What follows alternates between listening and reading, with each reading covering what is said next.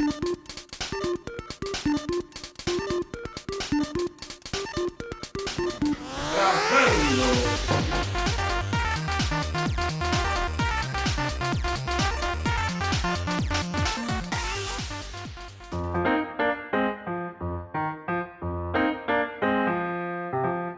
Boa noite, boa noite. Estamos começando mais um episódio do Noverbo. Tudo bem com você nesse dia frio? Aqui em Osasco faz 11 graus, mas vamos lá para mais um episódio que vai ser incrível. E aí, André, como você tá, cara? E aí, Jeff, beleza, cara? Meu, tá frio mesmo em São Paulo, então você que vai fazer um peão, coloque seu bombojá com sua touca, né? E hoje tá demais o Noverbo recebendo um super convidado, e é isso aí, vamos para cima. Ele que é pai, pastor, marido, empreendedor de sucesso, um grande contador de histórias Verdade. também. Músico. Um cara que músico, cantor, gravou CD, DVD, viajou o mundo aí e hoje tá dando ar da sua graça pra, pra nossa honra aqui do Noverbo. Recebam com muita salva de palmas, Ricardo Brunelli! Solta a palma aí! Aê, seja bem-vindo, pastorzão. Amém, gente. Obrigado pelo carinho. Nem eu sabia desse currículo todo aí, viu? É, rapaz, eu treinei. É que treinei a esquece, noite né? inteira. Leu todo o LinkedIn. Meu Deus. Pastor, fica à vontade. Fala um Satisfação pouco de você. enorme estarmos juntos aqui. E faltou só um, né? Servo. Eu acho que é essa a nossa principal é o- definição. Amém. E Amém. estamos aqui para servir. E em nome de Jesus, vamos falar um pouco das coisas de Deus e de tantas outras coisas que também são de Deus e que falam do nosso cotidiano. Bom estar aqui. Legal, legal. E o pastor aí? acabou de chegar de uma, de uma viagem, né? De uma Tá pequena, né? pequeno É, período de férias, né? Problema- Aproveitou? problema de pobre quando toma sol na praia é que acontecem uns probleminha, né?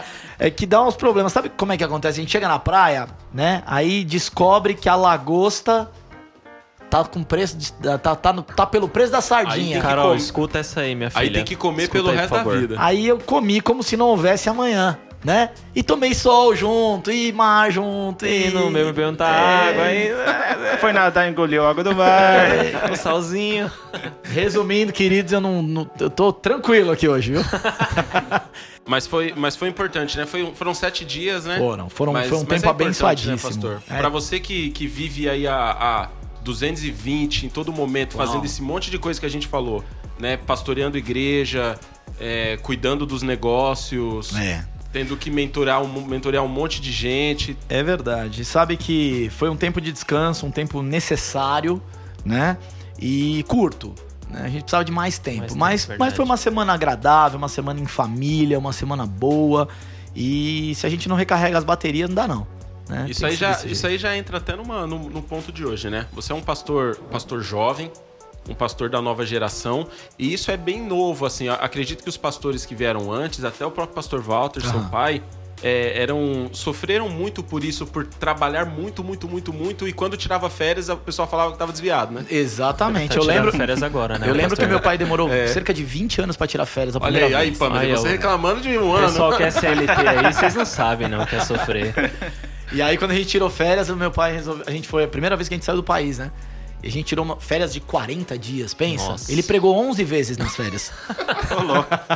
O pastor Walter conta até uma história de que uma vez ele tava no Nordeste lá, não tinha nem levado o terno que não ia Foi pegar. isso mesmo, Os irmãos isso mesmo. compraram um terno pra ele. Foi isso, levar. né? A gente, depois dessa viagem, a gente resolveu fazer uma outra pra ver se dava uma tranquilizada. Mas falou: não, vamos pro Nordeste, a gente fica uma semaninha, pá e volta. Os caras acharam a gente no meio, ali perto daquele elevador, elevador Lacerda, né?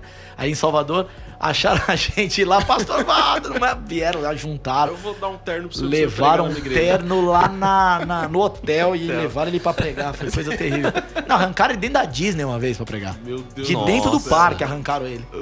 É terrível. Ah, nem é conhecido ele, então, É, né? Imagina. É, mas não tem como, né? O cara tá vendo que o pastor Walter tá na cidade dele, né? É, Não, tem que aproveitar. É Mas isso. é assim, com o tempo a gente aprende a dizer não, né? Legal. E aí tem que dizer não, né? Fala, não, querido, hoje eu não vou pregar, porque hoje eu vou ficar Tempo vendo... de qualidade, É, né? tem com que ter. Se família. você não recarrega a bateria, você queima, a- como diz a minha mãe, né? Você queima a vela dos dois lados. E aí uma hora a conta chega, né? era, né, pastor? Uma é hora a conta chega. Né? E essa nova geração precisa entender isso, porque hoje eu, eu não diria que, que seja mais difícil, mas como é que é pastorear nessa era da pós-modernidade aí que tudo é relativo? Eu vejo que as suas pregações elas têm sido bem, bem contextualizadas, carregando Sim. a galera para entender o momento que nós estamos vivendo e lutar contra isso. Sim.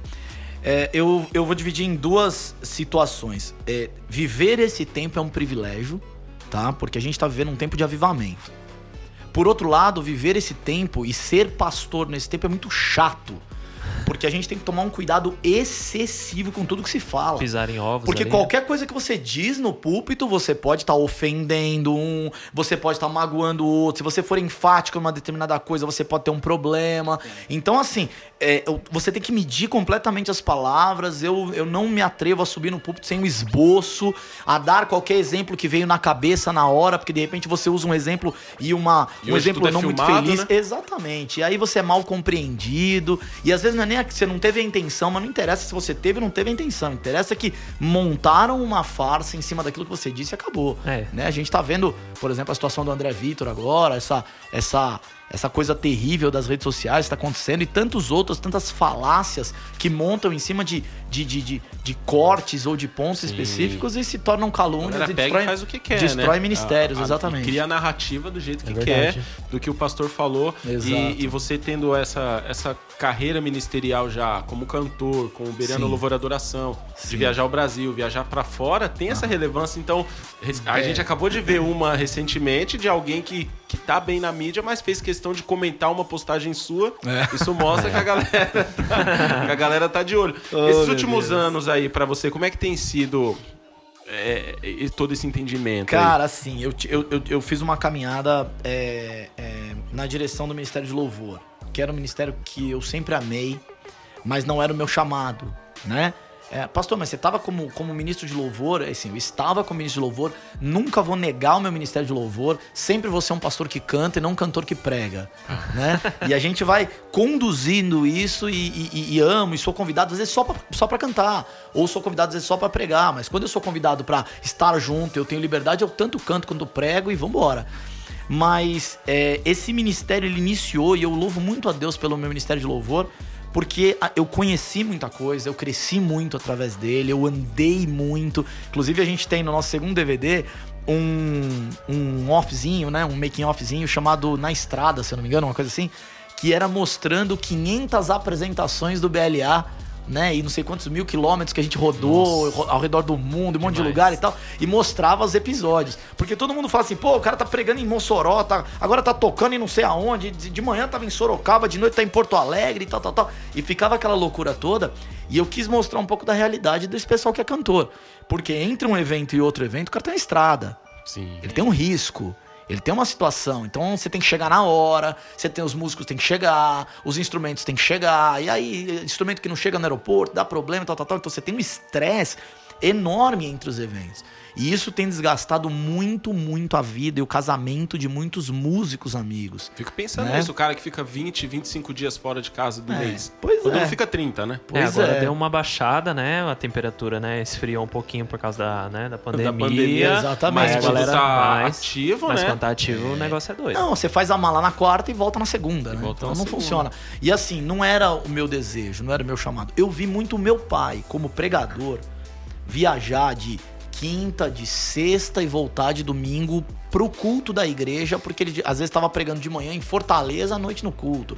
Uma vez ele tava pregando, se não me engano, no Paraguai, no Chile, alguma coisa assim, de manhã no evento e à noite tava no culto. E quando era mais perto, tipo Brasília, ou mesmo na Bahia e tal, aí ele pregava de manhã, à tarde e pregava à noite no culto, né? Tanto que por muito tempo o nosso culto da Vila Mariana era mais tarde, porque ele tinha que chegar do aeroporto pra pregar. Até que uma hora a gente chegou numa conclusão, ele e a minha mãe chegaram nessa conclusão, tinha que parar, né? Não dá, você vai enlouquecer, você vai pirar e tal. E só que não tinha onde se segurar. Era, um, era uma estrutura de uma igreja muito pequena, começando, né? E ele tinha um ministério itinerante muito forte. Então eu vou, eu vou soltar um ministério itinerante forte por uma, por uma igreja que tá começando, como é que vai ser?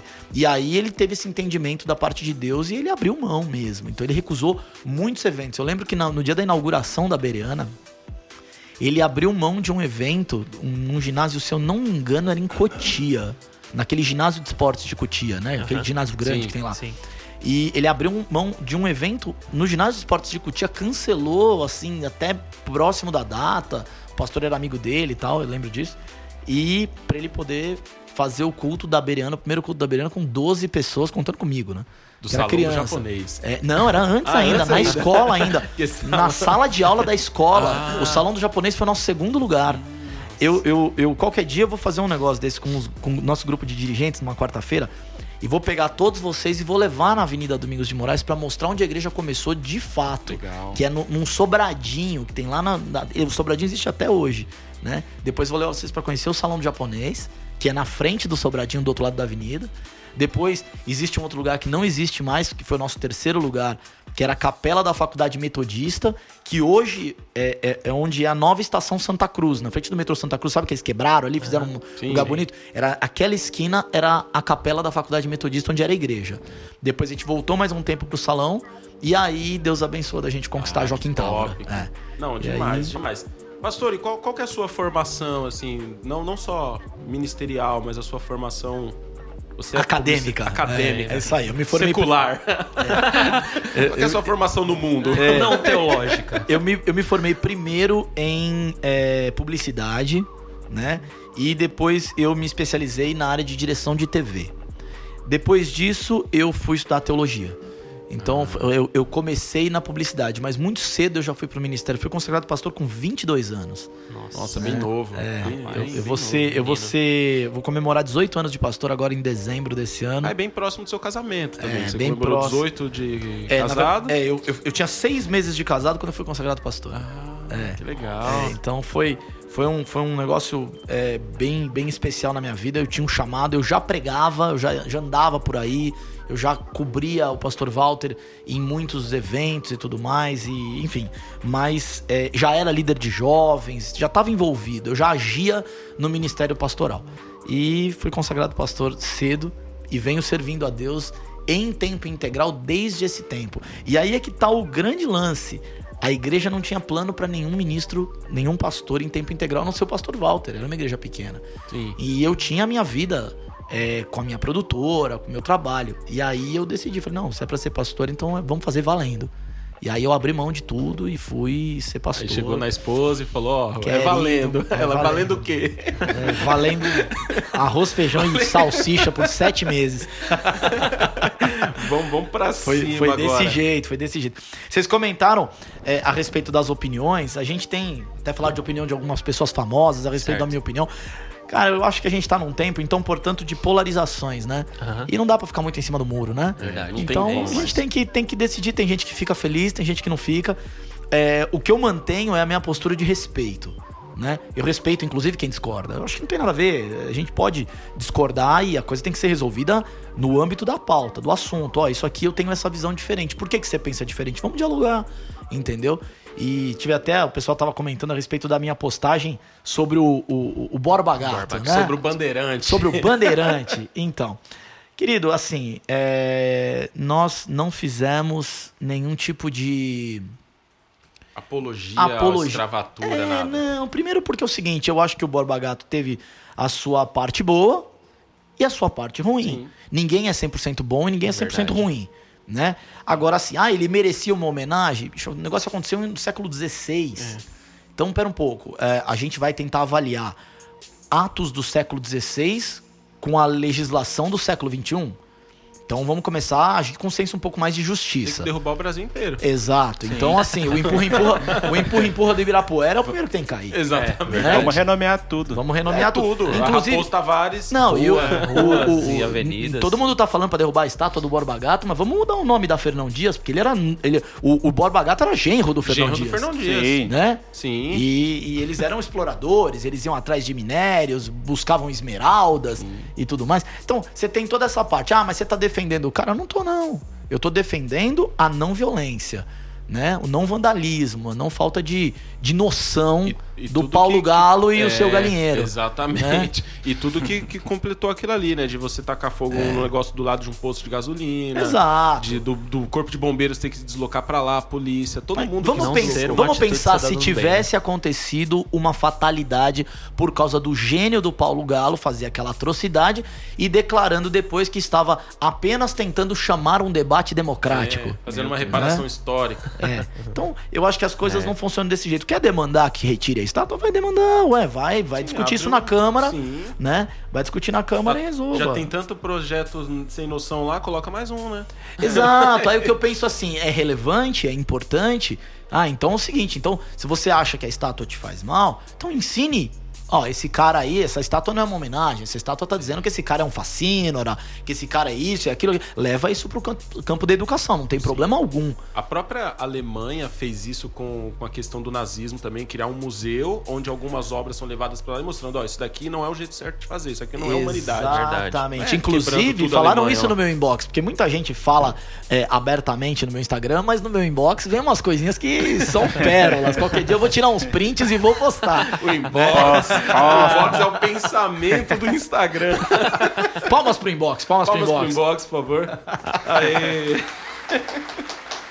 E aí, o, o- o lance do, do, do inbox, o pessoal chegou pra mim e falou assim: Ah, queria ver, vai ver se na Alemanha tem estátua do Hitler. Eu falei, então, tem, né? O Na fato, verdade, tem. O fato é que tem, né? inclusive, os caras, inclusive, tinham retirado e voltaram, e agora ela tá guardada aonde? Ela tá guardada no Senado, né? De Berlim. Lá, no Senado da Alemanha, ela tá guardada a estátua do Hitler. Então pensa uma coisa. Vamos comparar. é, os fatos, né? Então, são Exato. situações extremas e que o Sim. pessoal. Agora, polarização política extrema. Adoro a pauta, hein? É, não, isso aí é bom. Isso aí é tem bom. quase todos, né? Todos os episódios nossos, Não, todos quase os todos. episódios. Toda Só teve um a aqui gente que a fala. gente tentou, mas ele falou, ah, eu não me envolvo com política. É, é verdade, é verdade, é verdade. Qual que é o próximo que vai vir aí? É o, o- o É vereador, o vereador Paulo Júnior? Paulo Paulo Júnior, Júnior. eleito em Osasco. Me, me chame, me chame junto. Pode deixar. Me chame junto, cara. Gosto, gosto, Vai- da, gosto da pauta política. O senhor vai ser um host convidado no dia. Ó, é, é verdade. dia. Tamo junto. Mas, mas eu, eu vejo que nos últimos tempos você tem participado mais ativamente dessas postagens assim. Falou da ação do Burger King, agora Sim. você se posicionou com relação ao Borba Gato. É um novo Ricardo Brunelli aí, mais ativista político? Meu Deus do céu, ativista político é pesado o título, hein? Não, eu acho que é assim, é, é talvez o mesmo Ricardo Brunelli, só se posicionando, porque, na verdade, as pessoas. Eu, eu sempre tive uma posição Você é clara. muito cobrado pra se posicionar? Eu tenho sido mais cobrado. Eu tenho sido mais cobrado. Eu, eu acho que até por causa do nosso crescimento, por causa da liderança, eu tenho sido um pouco mais cobrado, mas não tenho problema com isso, não. Não tenho problema mesmo. Porque assim, é, eu exatamente não sou é, um cara polêmico. Eu, eu não busco a polêmica. Eu tenho as minhas opiniões pautadas na palavra. Né? Então eu não vou atrás de polêmica. Eu não fico procurando. Tem cara que fala: não, tá todo mundo indo pra esquerda, eu vou pra direita, Vou pra só direita. pra causar. É. Não, aí é caça-like, entendeu? Eu não vou pra esse lado de É caça-like. biscoito, como diz a. Os biscoiteiros, os né? biscoiteiros. Não, porque, até porque eu não sou um cara da- super ativo das redes sociais, o cara que fica ali buscando, eu preciso. de- Não, minhas redes sociais são consequência. Eu não vivo para a rede social, ela que trabalha pra mim. Ela tá ali pra me atender, ela é um mecanismo. A partir do momento que eu sou escravo da minha rede social, acabou. Eu, terminou, não existe mais Ricardo Brunelli, só existe arroba Ricardo Brunelli, fica a dica, né? Só, as- só as alfinetadas. Só... mas, mas é verdade, porque é o seguinte, eu não, não sou. Por exemplo, é- é- é, o pessoal fala assim: ah, você tem que ser democrático nas suas redes sociais. Claro que não, rede social é minha. É, Sim. não sou democrático. Autoritarismo total. Total. Eu posto Então, por exemplo, quero, se a pessoa eu tiro quem eu não fala bobagem na minha rede social, eu, de, eu deleto, eu dou unfollow mesmo, falou bobagem, xingou, não- entendeu? Agora, quando o debate tá no campo da educação, legal. Esses dias teve um negócio meio caloroso entre pessoas, entre seguidores ali, que o pessoal se pegou um pouquinho, eu fiquei olhando, eu falei, não, deixa eu ver até onde vai. Se, se entrar pro nível de ofensa, aí eu vou falar, amiguinhos, tchau pros dois, né? E vamos É, aqui, é um ambiente de segurada, respeito, né? Sim. Mas não, não acho que tem que ser, ah, só por causa de monetização, por causa de. Não, não é por aí. E Acho quando que você é vai a postar assim, você falou que você é de posicionamento, né? Mas quando vai postar, você fica aquele tempo lá esperando, peraí, deixa eu ponderar aqui, deixa eu analisar esse ponto antes de Rever, postar. ah, é mano, vou verdade. postar tal. Aí depois, Não. nossa, poderia ter pensado É, não, eu não, eu não, eu não posto no calor, não. Eu, eu não gosto de ser o primeiro, eu não gosto de furo de notícia, eu não sou jornalista. Eu, eu posto a minha opinião quando eu tenho opinião. E nem sempre eu tenho opinião formada a respeito de uma coisa. Isso é, é bom que Verdade, fique claro, é. né? Porque é, já, né, não é a história do Raul Seixas, né? Metamorfose ambulante ou opinião velha sobre tudo, né? É, não, não, é só, não é isso. Quando tem opinião, eu falo. Quando não tem opinião, eu digo, não tenho opinião sobre isso formada ainda. Pode ser que eu tenha. Sim. Né? Quando é uma coisa. Por exemplo, recentemente eu preguei sobre ideologia de gênero. Ah, eu vi. Eu vi, Né? Eu vi. Sim. Eu vi a foto lá, aquela foto em outro contexto, imagina? Nossa, meu Deus. Pastor Não, mas assembleiano. Eu, eu, eu, É, então eu, fazer um corte já com a imagem do pastor assembleiano LGBT. isso aqui, né? mas aquilo, mas aquilo o pessoal da comunicação perguntou, falou assim: como é que você quer que faça? Eu falei, pode botar a bandeira Pode colocar no, no- no- na miniatura, pode colocar. Aí o pessoal perguntou, pastor, tem certeza? Eu falei, claro que eu tenho certeza. Porque é exatamente uma mensagem pensada. Eu, eu, eu fui estudar a respeito, eu fui entender a respeito, eu fui pra Bíblia. Mas isso de- um Né? pouquinho depois da polêmica lá com o Burger King, né? Foi Sim, é óbvio. Aquilo, aquilo foi o gatilho. o gatilho. né? Mas você Aquilo- já vinha... É, eu já, eu já tinha uma opinião, eu já tava analisando a respeito daquelas coisas, mas depois daquele gatilho, eu falei, agora é a hora. Né? Porque também não adianta, vou imaginar, a gente teve aqui, há anos atrás, teve o problema do apagão elétrico é, no estado de São no Brasil, na verdade, atingiu muito o estado de São Paulo. Naquela época, o pastor Walter pregou duas mensagens de domingo sobre o apagão. Se ele for pregar sobre apagão hoje, resolve alguma coisa? Faz sentido? Não faz, Faz sentido. sentido. Tem que ter Exato. relevância, Tá né? certo. Então a gente, a gente precisa andar. Então é isso que você falou, André. É, tem que andar nessa relevância exatamente em cima de. Ó, qual é a pauta? Tem que tratar o assunto Entendeu? com a Bíblia aberta. Exatamente, porque é como é, Mude, né? Mude agia assim, né? Era sempre com a Bíblia e o jornal do dia, né? Essa era uma regra. E, e eu tenho, ah, no meu aspecto, falei isso domingo, inclusive, no culto, é, um lado muito evangelístico. E como evangelista, se você não é atual, você não ganha almas, verdade. né? Eu sou uma pessoa de, de- de- de- que tenho dentro das minhas mensagens um desejo persuasivo de, de mostrar pra pessoa, não, eu quero mostrar pra você por que, que você precisa se, conver- se converter. Eu não sou um expositor da palavra simplesmente, não. Eu quero convencer a pessoa de que a palavra de Deus é a que vai trazer transformação, de que Jesus salva, cura e liberta a pessoa. Então é, é- essa é a linha. Não tem que ser diferente disso, na Legal. minha opinião. Por isso uma mensagem evangelística, né? Não, isso é, isso é top, né? Essa contextualização, essa cobrança que, a- que as pessoas recebem, os filhos crescendo agora e, e eles são muito antenados. eles E devem pregando olhar- agora, pregando né? Rafão prega fala- sábado nos adolescentes. É, ele, ele vai pregar Aí em sim. Romanos, né? Ele me falou. Isso, isso é. Fez a mensagem com o vô, hein? Isso, É Olha louco. só, Quem, quem é que tem um avô desse, hein? É, doido. verdade, né? Eu ia falar disso daí Nem mesmo. Salomão tinha. A gente sabe que ser filho de pastor já não é fácil, né? O Miguelzinho aí tá crescendo, vai, vai entender um pouco disso. Você Vai. é filho de pastor, agora os seus filhos também. É. Teve um momento, pastor, da sua vida que, que a pressão foi grande, assim, por ser filho de um. Não só de um pastor, mas do De uma Walter família de Brunelli, De pastores. uma família de pastores. É. São 60 pastores na família. Nossa, É. meu Deus. Tem mais pastor lá que crente na minha família. e minha família é grande. É, metade da beirana de Belmonte é a família do André. são, são, são cerca de 60 pastores na família, de, e de várias gerações, né? Aí, pelo menos é, quatro gerações de pastores. Então, nós temos, é, agora vindo a quinta geração do- do- do- dos meninos que já estão pregando e tudo mais. Mas a gente teve muita pressão, principalmente, principalmente na minha geração. Porque a minha geração é uma geração da transição. A geração dos nossos pais foi a geração que quebrou os, os paradigmas com a Assembleia de Deus antiga. Porque a Assembleia de Deus antiga, ele só conheceu aquele modelo. Era aquele modelo da calça, do- da, da- da saia, do cabelo, aquele modelo que não podia usar maquiagem, da de uma mulher subjugada, porque a sociedade também impunha isso. E aí veio uma, uma, uma turma que resolveu estudar a palavra de Deus. Não que os antigos tivessem menos conhecimento, por isso eram homens menos servos de Deus. Não, eles eram incríveis. Eles desbravaram, eles realmente abriram caminho no deserto.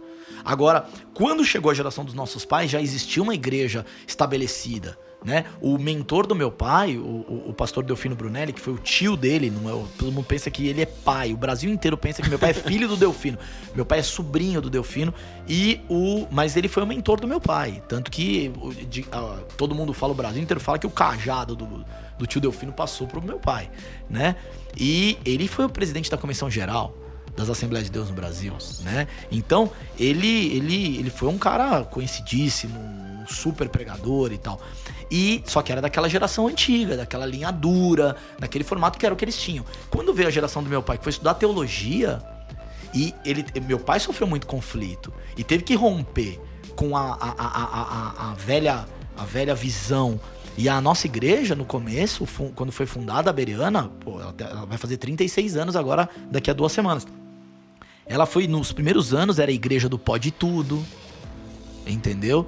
Era, era chamada de, de. A gente era chamado de desviado. Porta larga. É, Tá larga. Porque a mulherada usava cabelo curto. Olha como É, que pode. Porque né? usava calça comprida. Meu Deus, é, Porque tomava brinco. banho. é. Então, e, e- e as coisas iam, e as coisas iam piorando. Só que assim, o tempo foi passando e foi, foi se entendendo que, né, isso não, não, não, não, não, não era, não era sobre isso. E a nossa geração já pegou esse legado. Então eles quebraram muita pedra. Então a gente tem uma obrigação de ter uma colheita muito mais abundante. Sim. Porque eles tiveram que desbravar. Quem desbrava abre o caminho, sofre com isso. Mas depois quem vem atrás não tem que sofrer pra abrir o caminho. Tu tem que plantar nesse caminho, Continuar, né? verdade. Tem que, tem que gerar alguma coisa. E a gente tem que gerar filhos, né? Exato. Filhos espirituais em abundância. Inclusive, eu tô sendo taxado essa semana aí de ser o pastor dos números, né? Então, é, ah, pastor Ricardo só fala de crescimento, só fala de número. É isso mesmo, irmão. Jesus era numérico, né? Deus era numérico, começou tudo com três, né? E dali em diante, foi, foi fazer um mundo e falou: é sete dias e ainda vou como, descansar cara, no não último. tem como não então, ser assim, numérico. Se a gente começar com essa- esse papo de numérico, eu vou passar a noite mostrando quanto Deus é numérico. Então, portanto, sou numérico. Exatamente. Porque Tem até ser um livro da Bíblia chamado Números. Exatamente. Você fala, eu vou ser, eu vou ser quantitativo ou qualitativo? O que, que é melhor? Ser quantitativo ou qualitativo? Não, o melhor é ser quantitativo, porque ser qualitativo é pré-requisito. Pré-requisito, Então acabou. Então a gente exatamente. precisa ser quantitativo, porque ser qualitativo é obrigação. Tá certo. E aí teve algum. ma- Mas a sua vida sempre foi muito claro assim. É, apesar que você disse que deu, deu um determinado momento que deixou o, a empresa, né? Largou um pouco de mão ali de maneira mais ativa para viver do ministério. Mas essa pressão, em algum momento você falou assim, cara, eu vou ser astronauta, mas não quero saber de ser pastor, não, porque eu vejo o sofrimento do meu pai. Muitas vezes. Muitas vezes. A visão dos meus filhos hoje é totalmente diferente. Eles já falam, eu quero ser pastor, eu quero ter uma igreja assim, eu quero fazer desse jeito. Eu não, eu dizia pra todo mundo, não, nem pensar em ser pastor. O pastor pensar. sofre demais e tal, porque eu tinha uma outra visão. Muita né? calúnia. Exatamente. Só que agora, o que aconteceu? A, a, a gente aprendeu a blindar os filhos nesse sentido, o que não é ruim. Blindar do ponto de vista de calúnia, de difamação, de, de problema e tudo mais. Então blindou mesmo. Falou, não, querido, aqui não, não é bagunçado assim. Né? E aí é, as coisas foram melhorando, também o conhecimento, mídia e tudo mais, né? E passou esse tempo. Então, é, agora falando a respeito de não de sofrimento, mas de, de abrir mão, assim, você tem que fazer escolhas na vida. Vocês, você, eh, pastor André, como como tempo integral, teve que fazer escolha, né? Você estudou para uma coisa e depois você falou: "Não, eu vou ser pastor, eu tenho um chamado, eu vou abandonar aquilo e vou começar outra coisa". O seu conhecimento adquirido lá atrás, eh, no que quer que seja da, da vida secular, você vai trazer junto com você. Isso não é Sim. perdido. Exatamente. Né? Mas é, a gente faz escolhas e eu escolhi caminhar no ministério. Então, é diferente de você falar, ah, pastor Ricardo, você tem negócios, como tantos outros têm negócio. Tenho, tenho negócios, eu não estou lá. Né? Tanto que se você for procurar me, me encontrar dentro dos meus negócios, você vai. Você só ora. Só orando ora. e vendo. Ah, passou aqui, tem 15 dias que ele passou aqui, não vi mais o homem. É, Veio aqui, trouxe o pessoal, é orou, desse jeito. comeu e foi É, embora. veio aqui, orou, foi embora. Tá trabalhando é em home office. É, tá home office. É desse jeito. E assim, agora quer me encontrar, vai na igreja. Dou expediente diário lá, de segunda a sexta-feira. E ainda no final de semana tô nos eventos, nos cultos e na- nas noites da semana também, quando tem. Então é Você acha isso. que esse, esse desejo da geração Z pelo pastorado é porque hoje em dia ser pastor vai muito além do púlpito? O cara é um administrador, Sim. ele é um formador de opinião. Alguns, né, se, tor- se tornaram celebridades. Eu acho que isso ajudou, sabe? Ah, melhorou a classe. E eu não acho isso ruim, não. Não acho ruim mesmo. Eu acho que assim, a Bíblia diz, e ela, a Bíblia sempre se cumpre, aquele que deseja o episcopado, esse, almeja o episcopado, excelente obra deseja. Entendeu? Então, pera um pouquinho, eu olhava esse versículo e falava, que excelente obra, é só paulada, só... Não, tem os, os frutos também. Como todo mundo que planta, colhe em qualquer área. Então, se você vai ser, é, sei lá, agricultor, você vai. É, é, tente ser o, seu, o melhor agricultor. Ah, eu quero ser o construtor. Então, faça da melhor forma, seja o melhor na sua área. Se você vai ser pastor, seja o melhor na sua área. E, e por que, que eu preciso ser um cara é, medíocre dentro da minha atuação, né? Eu, eu quero ser um, alguém que desponte, então eu quero ser relevante. Agora, existem várias áreas, é que nem na medicina, né? Você tem o cardiologista, o pediatra, o endocrinologista, você tem as áreas, todos eles são médicos. Aí eu pergunto, todos, os, todos nós somos pastores, mas cada um na sua área, Deus chamou cada um para uma coisa. E aí você vai tendo várias vertentes. Então você tem os caras da internet hoje, você tem várias, vários desdobramentos de pastores, de evangelistas, de mestres, e, e, e, e da, aqueles que são locais, aqueles que são globais, aqueles que são só da internet, aqueles que só falam bobagem. Você tem um monte. entendeu? tem, tem de É tudo. isso. Tem de tudo. É, Ah, eu, eu não ia citar o nome do Vitor Azevedo, mas. Opa! Opa! Vitor, queremos você aqui. Vem, Vitão. Me chama nesse dia também, hein? Já são duas agendas. é verdade. Tem que contratar o pastor Ricardo. Espera a verba aumentar para os É, patrocínios verdade. chegarem. Inclusive, se você quiser colocar esfirras Moema no nosso. Ó, com certeza. Aí sim, hein? Pastor, e hoje também isso, né? Como é que é? No Brasil, a gente sempre fala que é muito difícil ser empreendedor. Aham. Que no Brasil, quando você resolve se- tornar um empreendedor, você vira inimigo do governo, né? Aí os caras falam, agora você é meu inimigo. Eu vou fazer de tudo pra Pra você te derrubar. conseguir. Né? Vou, vou- vou forçar. Eu me lembro até hoje de um amigo meu que era um empreendedor que falava disso, que falava da dificuldade que ele tinha tal. Hoje você empreende, mesmo que você não participe tanto como você falou, que você é um cara que Deus te deu uma sabedoria para conseguir conduzir isso um pouco mais de longe. Aham. Mas você empreende no Brasil e empreende nos Estados Unidos. Isso. Existe muita diferença mesmo da Existe, existe muita diferença. É, eu não diria que os Estados Unidos é totalmente melhor do que o Brasil do ponto de vista de empreendedorismo. É óbvio que é melhor, a gente está falando da primeira potência do mundo, não dá pra gente comparar a batata com cenoura, né? Mas é, existe corrupção lá, viu? Existe corrupção também, existe dificuldades também, existe é, aqueles que lutam contra da mesma forma. A gente não está falando de concorrência é, leal, existe também concorrência desleal. Então, é, existe de tudo e, e faz parte. Agora, diferenças óbvias, né? Por exemplo, a pandemia nos Estados Unidos é, pegou as, as empresas que tiveram dificuldade financeira. Graças a Deus não foi o nosso caso. Nossa empresa ela teve superávit nesse período, né? Então foi super bem, graças a Deus. Foi uma das poucas é, de um grupo de amigos empreendedores lá que teve superávit. Deus foi bom pra gente nisso. Mas nós tivemos é, empresas de amigos que tiveram problema e o governo deu a diferença. Ah, quanto você ficou? Ah, eu fiquei devendo X mil dólares aí esse ano. Ah, 100 mil dólares. Toma aqui um cheque de 100 mil dólares de presente. Show daquele dinheiro que eles imprimiram lá, os três Exatamente. Aqui, ó. Ó o Fed aqui, ó. Exatamente. Federal Reserve. Então, gente, por, por isso que, eu, né? Quanto mais eu uso o dólar, mais eu gosto do Bitcoin. né? É um negócio complicado, a gente sabe. Mas, enfim, eles têm a máquina na mão e todo mundo gosta, né? E a gente Então- tá falando aqui, talvez as pessoas que estão assistindo não sabem. Qual que é o ramo, pastor? Fala aí. É, então, eu, eu tenho. Eu tenho. Sou sócio de uma, de uma esfirraria nos Estados Unidos, que tem uma unidade também aqui no Brasil. Né? Então chama Esfirras, arroba Esfirras Moema.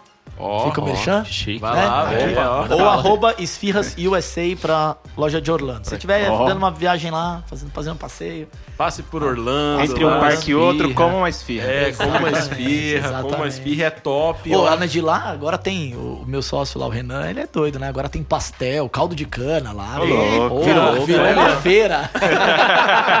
Daqui a pouco tá vendendo limão. Ah, a, gente, a gente se deixar lá, a gente planta também. Pô, né? então e tenho também a questão da produtora de TV, né? É, que é um ramo que eu tenho atuado cada vez menos, né? Mas como eu tenho essa formação, eventualmente ainda acontece de eu dirigir aqui um trabalho. Tem um currículo trabalho ali. bom também, É, né? eu- Tem eu- alguns graças a trabalhos Deus eu que construí. te indicam bastante, É, né? Eu construí uma, uma carreira é, dentro do, do, do- do cenário de filmes institucionais, vídeos de treinamento e enfim. E essa paixão veio de onde? Cara, eu sempre gostei, mas começou com a produção do curso do Ministério ID na primeira vez. Eu ia te pedir pra contar essa história, que é muito boa. Muito boa. Ah, é? Eu comecei, eu comecei é, assim, a gente contratou, o pastor Walter foi começar a grava- as gravações do Ministério ID.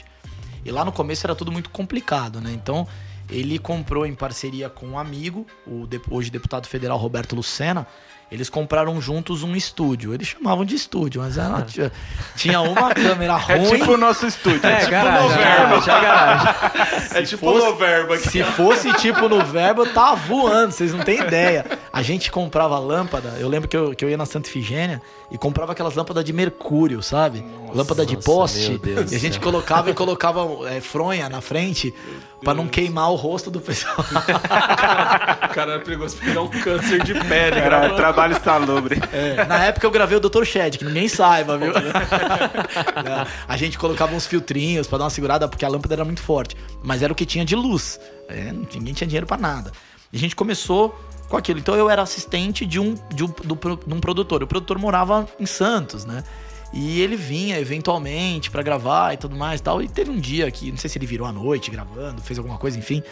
E era o Dr. Shed veio gravar. E ele não, não apareceu, o produtor não apareceu. E quem quer ligar tudo, quem quer fazer tudo, né? Meu pai, em desespero, ligou pro cara. O cara tava dormindo, acordou, falou: Ah, não vou conseguir ir, tô quebrado, tal, não sei o que e tal. Mas eu tô com o Dr. Shed aqui pra gravar. O Dr. Shed tava eh, no intervalo de viagem do exterior, indo de novo. Ia ficar dois ou três dias gravando ali, um maratona tal. O curso de teologia. Eu sei que meu pai ficou desesperado. Eu, fui, fui- eu tinha acho que 17 anos. Aí eu cheguei pro meu pai e falei assim, ó, eu posso gravar.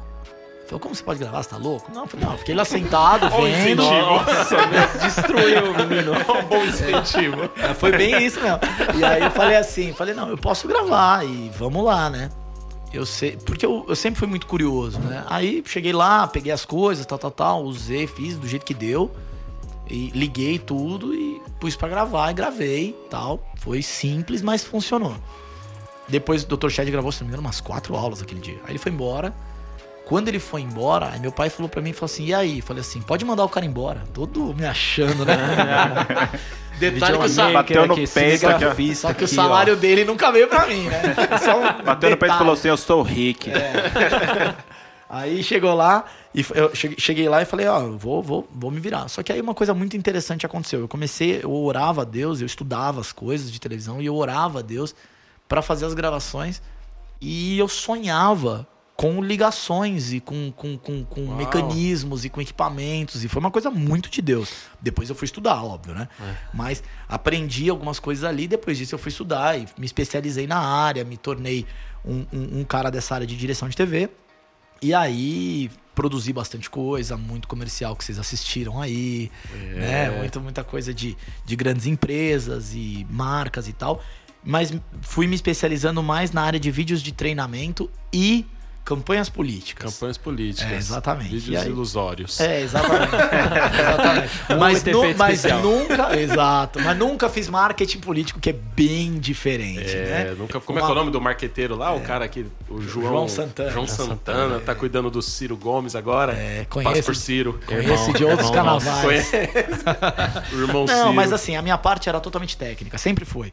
Então, juntar a equipe, mo- mobilizar, estruturar, gravar e, e sempre foi isso. Nunca foi a parte do envolvimento político. Inclusive, tanto fazia qual partido. Cheguei a gravar 14 partidos numa mesma eleição. Então. Ah, Quem dos figurões, assim, total, você- não, é, não, né, tinha, não, tinha, conteúdo, não tinha É. pauta, eu não fazia pauta pra ninguém, nada. Você montava o esquema É ali. estrutura e mesmo e, E e- não, e, edi- e edição, Edição, e montagem e, e pôr no ar. Quem os figurões assim que você dirigiu? Ah, vamos falar, vamos falar do, no verbo? Que eu- Era, ver- era verde e amarelo, era vermelho. Olha, eu dirigi verde e amarelo, dirigi vermelho, dirigi rosa, Passarinho. tudo. Passarinho com bico assim, Passarinho sabe? com bico, passarinho sem bico. Passarinho com bico, Todos passarinho sem bico. Ô, pastor, e você, dá, dá pra ver conversando com você e a gente que, te- que te conhece há mais tempo, que você é um cara bem explosivo. Né? Você é, é papum, pega essa caneta, coloca essa caneta ali, tal, tal. Gente, A gente- mas não é explosivo de agressivo. É isso que eu ia falar, explique calma, isso. Calma, calma, pelo amor de. Deus. É um gente. cara intenso. Ele é intenso, ele é dinâmico. Vamos usar a palavra. dinâmico, Boa, né? boa. O pastor Ricardo, ele, ele, ele é analítico. Ele tá querendo é- dizer que eu é sou meio dinâmico. louco, assim, É, entendeu? eu tô aqui Agitado. com respeito. aqui com respeito. A gente tava aqui no verbo tal, tal, tal. Ele, então, isso aqui, isso aqui. Qual então dá pra seria ver. o verbo pra definir uma pessoa assim três loucada completa no trabalho. Você acha que isso que não assusta dorme. um pouco a galera ao- ao seu Totalmente. redor? Totalmente. Às vezes você olha no olho de alguém e você vê O medo, o medo. o desespero. Você tá ali falando ali, ó.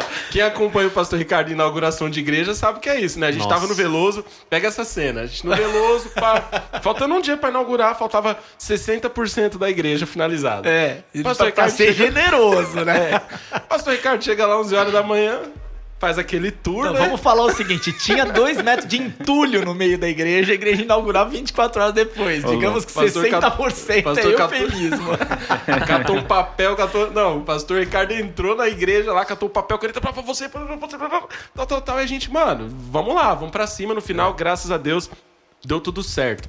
Eu acho assim, como líder, a gente tem que ter. é, tem a hora, e, e- e isso é uma coisa que eu aprendi muito, de você ponderar. Tem a hora de você puxar, você cobrar, e também tem a hora de você falar: ei, você tira uma semana, vai descansar, senão você vai pirar. Sim. Entendeu? E isso é uma coisa que você só aprende com a caminhada, né? Bota aquela, bota aquela trilha, aquela trilha, Tá triste, peraí. é. A triste? Eita. Ah, Não, não, não vai ficar triste não. É, Mas é, é só pra contextualizar. momento É, não, é- tem, tem um momento que o dirigente chega pra você. que o dirigente chega pra você e fala, pastora, minha dar." esposa vai me botar pra dormir no sofá. E aí Parece você, você, aí você né, olha pra ele e fala assim: Meu irmão, você tá precisando de férias. Né? E não, mas é verdade, a gente precisa enxergar realmente o momento de puxar, e tem esse momento na liderança, o momento de trazer a responsabilidade, de conduzir, e o momento realmente de colocar uma música tranquila como essa. Uma salva de palmas pra sonoplastia. Aê! Hoje eu tô acertando os botões. tá? Mas isso, mas aqui, isso é legal, porque é, eu vejo muita qualidade de um líder mesmo. Alguém que, que não empurra a pessoa, mas traz pra perto. É Puxa, vamos lá, Jeff. Pô, vamos lá, levanta, ó. Funcionar, né? Vitão, energia. Estica, né? Estica, né? A palavra da moda, É, né? estica. Estica isso. E você tá formando um time legal aí, né? Com... Eu gosto muito de, de ter essa liberdade. Tem pessoas que não dão. Eu tenho, dentro da minha liderança, óbvio, como todo líder, eh, eu tenho as pessoas mais próximas, aquelas que se permitem esticar mais. E todo mundo que estica mais vai mais longe, né? É meio claro, é que nem o elástico. Você puxa mais o elástico, o elástico vai sofrer um pouco mais, mas na hora que você soltar o elástico, ele vai voar mais alto. Né? então é natural. E tem aquele que você vai dar uma esticada e ele fica meio ressabiado, já é uma borrachinha mais dura, Borrachinha né? tá- Tudo tá bem, seca. então aquele ali você vai poder usar, você vai poder colocar no trabalho, mas você tem um, um outro limite com ele, tá entendendo? Então eu, eu busco em cima de, de, de- dessa, dessa, dessa visão de líder, saber usar a qualidade de cada um. Bem individual, né? as pessoas não são iguais.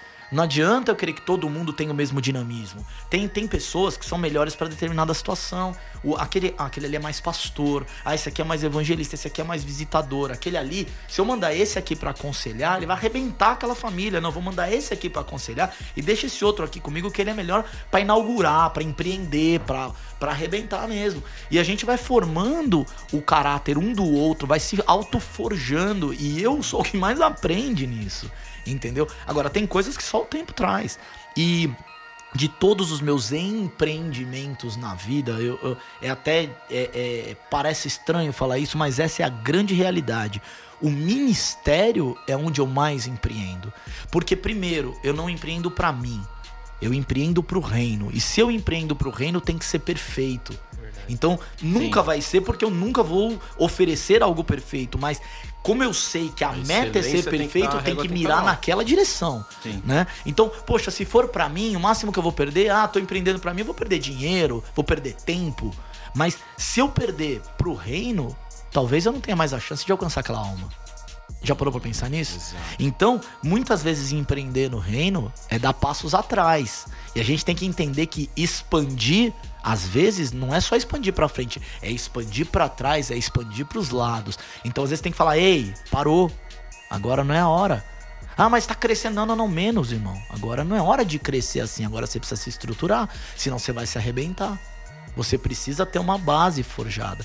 E a gente tem caminhado, e o melhor case que eu tenho de empreendimento, sem dúvida nenhuma, é o crescimento da Beirana nos últimos quatro anos. Esse é o maior case, muito mais do que loja nos. Estados Unidos, do que produtora com campanhas presidenciais e tudo mais. Muito mais do que uma, uma vida é, é, é, secular de sucesso, é o sucesso ministerial que nós estamos vendo através da vida de pessoas sendo forjadas. E outra coisa, me perguntam muito: ah, você fala de plano de carreira para obreiro. Qual o problema? Quer dizer que o cara pode ser, ter plano de carreira sendo médico, sendo engenheiro, sendo um profissional de TI. E ele vai ser pastor e tem que. Não tem plano de carreira, ele tem que ficar esperando na dispensação. Aí no Natal, o pastor tá lá com a família, aí vem o primo, isso, o primo aqui, É. o coitado tá lá. Tive ó. um bônus, ganhei não sei o quê, não sei das quantas. O pastor chega pro filho dele, olha pra cara dele e fala: É, É, sua hora filho. vai chegar. É, filho, Não é assim espera. não, meu. Não é assim Vamos não. orar pra... Trabalha bastante, ganha bastante. Essa é a minha visão. Meritocracia sim, trabalho sim. Claro que não é essa não é a finalidade. Isso é bom que fique claro. Nós não servimos a Deus pensando no resultado material. O resultado material ele é o fruto de um trabalho bem executado. Sim. Mas o nosso objetivo tem que ser almas. Agora, se a gente tem esse objetivo e o pastor é bem recompensado, tem recurso para ter um carro novo, ter uma casa boa, ter uma condição boa, qual o problema? Exato. E quero que muitos jovens da nova geração olhem para isso e falem assim: quero ser pastor sim, por dois motivos. Primeiro, porque eu amo o ministério, porque eu tenho um chamado, e sem esse não tem condição. E segundo, porque sim, eu vou ter, sendo um bom pastor, eu vou fazer o que eu amo e ainda vou dar condição para minha família, eu vou empreender um bom trabalho. Qual o problema disso? Agora, sempre não. Para ser pastor, é, não toca na hora de falar do salário do pastor, tem que É, falar baixinho, é, com a porta fechada. baixinho. Pelo amor de Deus. Vendeu-se muito essa ideia de que o crente tem que ser miserável, pobre pra Exato. ser um homem Mora de Deus, né? longe, exatamente. Mora longe, é o cara que feio. não tem nada, então esse é honesto. É. Que droga é essa? O cara que não tem nada. Quanto mais miserável, é porque mais a crente. igreja dele não tem respeito por ele. Não cuida do próprio pastor. Tá entendendo? Ah, mas é uma igreja pobre. Então tudo bem. Ele vai ter uma condição dentro da condição da igreja, mas uma condição de dignidade proporcional aquilo que a igreja tem condições, mas dignidade. Dignidade fala de dar um, um, um plano de saúde pro pastor, de dar uma, uma condição para ele. Aliás, deixa eu falar uma coisa importante aqui para que fique registrado. Todos, todos os pastores da Bereana, todos os pastores da Bereana são de tempo integral e são remunerados para trabalhar. Não há, nem nunca houve no tempo de expansão da Bereana um pastor sequer que tenha trabalhado sem ser remunerado pelo seu trabalho, a não ser que abrisse mão dizendo o seguinte: eu não quero receber temporariamente por um motivo X ou Y, porque existe um caso desses sim, mas de vontade própria do pastor e nem de São Paulo é. Tá? Agora, nenhum dos nossos pastores trabalha sem receber salário. Ao contrário, todos recebem salário. Aliás, nós temos um pastor aqui, o pastor André. Nunca aconteceu, nunca aconteceu de um pastor ficar sem receber o salário do mês. Eu não tô falando de atrasar dois ou três meses, não. Pode ser que alguma igreja tenha atrasado um dia ou dois, uma semana, não sei. Não é o hábito. E eu não tenho conhecimento desse tipo de situação. Agora, atraso de salário, jamais. Ao contrário, todos eles recebem em dia os seus salários. E a gente tem um pastor aqui pra confirmar isso além de mim, pra não ficar nas minhas palavras. É verdade ou não é, pastor? André? Exatamente. E eu lembro quando eu conversei com o pastor Walter, quando eu comecei a pastorear, eu até disse, é, é muito uma via de mão dupla, porque é alguém que abre mão de um mercado de trabalho porque entende que tem um chamado e uma igreja que cuida desse alguém porque entende que ele tem uma família. Que ele tem um filho para criar, que ele tem uma família, então por isso que existe. Até hoje não tive, nunca, graças a Deus, nunca tive esse problema. E é até louco, porque eu tenho amigos pastores de outras igrejas Uhum. e começar já tendo um salário não é toda igreja que faz. Sim. O cara fala assim: ó, primeiro a sua igreja tem que render muito pra gente pensar Crescer em no salário números pra pra você. É né? isso, é isso. Hoje não, hoje a gente tem muito isso muito claro. E assim, eu Começou não a julgo quem faz desse jeito, mas nós não fazemos. Sim, então, a antes que se fale por aí que a Bereana. Não, a Bereana trabalha desse jeito. E se não der pra, pra abrir, a gente tá abrindo a vigésima igreja agora. Se não der pra abrir a vigésima primeira, a vigésima segunda, ok, a gente espera até ter condição. E não tem problema. Mas essa é a regra. É assim que funciona com todo mundo das igrejas até hoje. Amanhã eu não sei como é que vai ser, mas até hoje tem sido assim. Graças a Deus, Deus tem nos ajudado a cumprir. E quando eu falo de empreender dentro do evangelho, é, eu, eu quero usar isso com muito respeito, para deixar muito claro essa palavra, que não é empreender pensando, mais uma vez dizendo isso, não é pensando em recursos financeiros, mas empreender para o crescimento do reino. O recurso financeiro é óbvio, ele é óbvio. Onde tem crescimento, tem maior crescimento geral. Cresce dinheiro, cresce pessoas, cresce salvação de alma, crescem os problemas. Exatamente. Né? É um crescimento geral. Agora, algo que é muito. que mexe muito comigo é exatamente essa intenção. Por quê? Porque eu entendo muito o, o, a ordem deixada por Jesus do ID. O ID, ele não é um ID local, ele inicia como um ID local para Jerusalém, para a Judéia. Para quem não entende o que é Jerusalém, Judéia, Samaria, Samaria. confins da terra, é mais ou menos assim. Jerusalém é a cidade, Judéia é o estado, tá? Samaria é o estado vizinho, tá? E confins da terra, ok, é o mundo. Então, é Carapicuíba. Exato. Não, brincadeira. Eu sou de Carapicuíba. É, eu e também, Carapicuíba é muito legal. lá. E quando a gente pega é, é, é, São Paulo, a Beriana tá crescendo em São Paulo, ok. Tá? Começou na cidade de São Paulo, ela foi para cidades circunvizinhas. Por exemplo, o podcast no Verbo acontece a partir da igreja de Jardim Belmonte, na cidade de Osasco, uma cidade ao lado, mas ainda está na Grande São Paulo. Então ainda é a nossa Jerusalém. Mas hoje nós já temos a nossa Judéia alcançada. Temos igrejas no interior, temos é, Jacareí, Piracicaba, Itu, Piracicaba, Itu. agora vai inaugurar Miracatu, Miracatu, no Vale do Ribeira, né? E já temos Samaria, temos o estado do vizinho, já tem a igreja do Rio de Janeiro, Rio de, Janeiro, de Campo Grande. Que já tá dando. Vai inaugurar em breve, no próximo ano, querendo Deus, a igreja na Ilha do Governador. E, assim, são crescimentos que Deus está dando. E os confins da terra? A gente está vislumbrando, mas nosso braço ainda não alcança. Tem uma ordem. Exato. Não é do jeito que, ah, vou abrir uma igreja na Suíça porque eu acho legal. Não dá, querido. Meu braço não alcança lá. A gente precisa, primeiro, ter o Brasil bem estabelecido.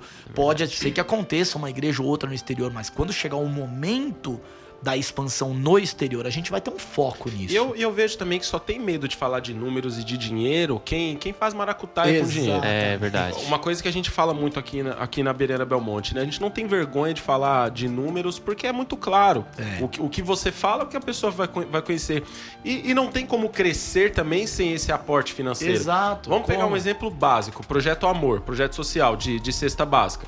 Se você viver só de doação, a família vai comer sal, macarrão e, e, bolacha de água e sal. Aí o que que faz? Você pega valores financeiros, você vai, a, a, equipe vai no mercado e compra. O que que tem que comprar? Tem que comprar mais arroz porque não chega tanto de doação. Tem que comprar mais feijão. Então é utilizado aquilo. Quanto mais a igreja cresce, mais ela pode ser relevante. O problema dessas das pessoas que às vezes têm isso, ah, a igreja não pode ter isso, a igreja não pode ter aquilo, é porque ele tem um pensamento muito pequeno. Como eu falo para as pessoas aqui. Boa sempre falo na hora da oferta, né? Se eu tiver que dizer para vocês que o dízimo e oferta ele é utilizado para manutenção do templo, eu tô mentindo, porque você faz conta, você sabe quanto custa uma lata de tinta? Claro. custa 200 reais, poderia ser um dizimista só. Claro. Mas o, o dinheiro, o dízimo e oferta, ele entra para expansão do reino. Claro. Porque Deus utiliza isso. Então a gente abre igreja como abrimos agora em São Bernardo do Campo, Barueri, Veloso. Exatamente. Os frutos estão aí. Exatamente. Uma igreja bem administrada, bem gerida, uma, é, é, o que a gente chama de uma igreja saudável. Ela tem é, é, uma vida saudável, ela tem uma condição financeira saudável, ela tem membros saudáveis, tá? Então, uma igreja doente, ela tem problemas em todas as áreas né? Vai ruir mais uma área do que a outra, mas ela vai ter problemas gerais. E isso só piora a situação. Então, quando eu penso é, que a expansão, a gente precisa é, ser estratégico na expansão, é exatamente pensar o que, que vale mais a pena, como é que eu vou trabalhar melhor. Então, assim, poxa, vamos crescer porque ser pequeno custa caro, Sim. né? Eu vou dar um exemplo. É, quando a gente tinha duas ou três igrejas, a gente tinha muita dificuldade, por exemplo, com a questão da assistência social. Vamos arrecadar? Vamos, a gente tinha menos gente para atender, mas a gente tinha que lutar para na Santa Ceia arrecadar alimentos e tudo mais, né? O que que acontece agora? Agora, com muito mais igrejas, a demanda é muito maior, a necessidade é muito maior. Eu preciso de muito mais alimentos, certo? Só que a gente também tem muito mais força política. É Ou seja, liga para para a cidade de Osasco, liga para a cidade de São Paulo, para a prefeitura daqui, para a prefeitura de lá, para a prefeitura de não sei da onde, e começa a apertar. E chega um caminhão de cesta básica aqui, chega um caminhão de cobertura ali, chega outra coisa. É suficiente? Não, os crentes ainda são a grande massa. A doação das pessoas ainda é a grande massa. Mas quando a gente conseguiria, por exemplo, executar trabalhos sociais no nível que a gente executa hoje, se a gente fosse pequeno? Né? Hoje a gente tem o Projeto Amor, que é um, um- um ministério que, que, que está sendo cuidado a partir da igreja de Jardim Belmonte. É importante que todos saibam disso. Ele é cuidado a partir da igreja de Jardim Belmonte, mas ele é um ministério da um ministério Bereana. da Bereana, Da. Bereana. Ele tem representantes em todas as nossas igrejas e a ideia é exatamente isso. Gente, nós temos uma igreja fazendo um bom trabalho, vamos virar todas as forças pra lá e todo mundo manda recurso pra lá. Aliás, vai chegar mais um caminhão de cesta, tá? Fiquei sabendo essa semana. sim. Eita, glória a Deus. Olha. E aí, o que que acontece? É, são, são situações que a gente vai criando. Então, por que Belmonte? Porque Belmonte tem uma estrutura, Belmonte tem lugar para guardar, tem um container, tem uma estrutura de separação de alimentos, foi pensado nisso, né? E aí a gente vai mobilizando nessa direção, tem uma condição boa e o pastor, além de, de, de, de uma pessoa que conhece profundamente a palavra de Deus, é formado no curso teológico da igreja e tudo mais, ele é formado em logística. Não sei se você sabe que o pastor André é formado em logística. Então não é à toa que o Projeto Amor fica aqui. Sim. Né? Como é que eu vou, eu vou, eu vou eu cuidar de distribuir as coisas? Não, vai pra quem entende disso. Não é verdade? Então tudo é muito pensado, tudo é muito é, é compreendido dentro disso, pra que ninguém fique pra trás. Exato. né? verdade. E assim a gente vai expandindo o reino. E assim você vai, você vai crescendo, você É vai, isso. você vai vendo não só o crescimento da, porque assim, uma igreja ela não é só um prédio, né? Ela, ela é as pessoas. Então como é que você sabe como a igreja está crescendo? Porque as pessoas estão crescendo. Exato. De vários níveis. O, o financeiro é um deles, mas intelectualmente as pessoas estão é, conseguindo. Ah, hoje em igrejas de periferia, que antigamente não existia, você tem médicos congregando. Exato. Antigamente era coisa da sede, né? Não falando da Bereana, mas de qualquer igreja. Sim, não, lá na sede tem um Verdade. médico, tem um advogado. Hoje não. Não, isso porque as pessoas estão estudando, elas estão crescendo e assim elas estão conseguindo levar uma, uma estrutura melhor para casa delas, para o bairro. Não dá. E eu vejo muito, pastor, você pode dizer muito melhor do que eu, que esse pensamento é muito brasileiro. Quando eu olho para os Estados Unidos, eu vejo pastores que são administradores Sim. e são respeitados por isso. Nos Estados Escrevem Unidos, livros e a tudo mais. cultura é, é- é- é- evangélica é totalmente diferente. Totalmente diferente. Lá, é, as estruturas são muito, di- mu- mu- são, são muito complexas e eles têm uma visão com a igreja. Hoje até tem algumas coisas que passam um pouco além do limite na questão da secularização. Especialmente na questão do batismo, nas águas. Por exemplo, a minha irmã estava outro dia, um dia desses, numa festa, e eles resolveram na festa fazer um batismo no chafariz da igreja. Todo mundo que passava na rua podia pular no chafariz e estava batizando. Entendeu? Ela tá aqui, ó, tá É. acompanhando a gente. Ah, é? então, uma coisa meio complicada. Mas assim, existem pastores muito sérios. E é. Is- Isso eles estão quilômetros, não é só nas Olimpíadas que a gente apanha, não. Eles estão quilômetros na nossa frente, mas quilômetros. Questão da infraestrutura das igrejas. As igrejas, por exemplo, a nave do templo de uma igreja americana é um detalhe. É um detalhe. Por quê? Você tem assim, quando você chega lá, você fala assim, nossa, essa igreja é enorme e tal. Quando você vai ver o terreno da igreja, é muito maior. Porque a igreja, o terreno da igreja tem posto de gasolina. O terreno da igreja tem supermercado. O terreno da igreja tem infraestrutura de lazer. Tem quiosques com churrasqueira para você passar o seu final de semana. Tem lago para pescar. O, o- o contexto da igreja é um contexto da, da, da sociedade ao redor estar inserida ali. E esse vocês sabem bem que é o desejo que eu tenho de construir uma, uma, uma sede para nós, porque a nossa sede não será Vila Mariana. Né? A Vila Mariana é a nossa igreja mãe, sempre vai ser. Estando lá ou estando em qualquer lugar, é a igreja que o pastor Walter fundou e nós vamos respeitar isso até Jesus voltar. Agora, a gente precisa ter um lugar sede, que talvez não seja nem São Paulo, né? A gente vai precisar de uma área muito grande, é muito caro em São Paulo. Para nós termos esse lugar onde a família vai falar o seguinte: não, eu vou passar um dia lá na Bereana, tal, tal, tal, o sábado que a gente vai ter organizado. Então a Bereana Belmonte vai ter uma estrutura para fazer o culto dela com todo mundo lá. Ah, nós vamos juntar 20 igrejas, 50 igrejas, vamos fazer uma festa importante, entendeu? Ah, vamos fazer um workshop com todos os músicos da igreja, aí traz umas bandas incríveis, com uma infraestrutura legal e a coisa acontece lá. Então a gente tem que Aí pensar, sim. tem que pensar certo, tem que pensar grande. Por exemplo, hoje antes de vir para cá, eu tava conversando a respeito de empreendedorismo mesmo. Uma irmã da igreja é, me chamou dizendo o seguinte, pastor, eu quero muito servir a Deus, mais do que eu sirvo, mas eu não tenho tempo porque eu preciso trabalhar para ganhar dinheiro e pagar minhas contas.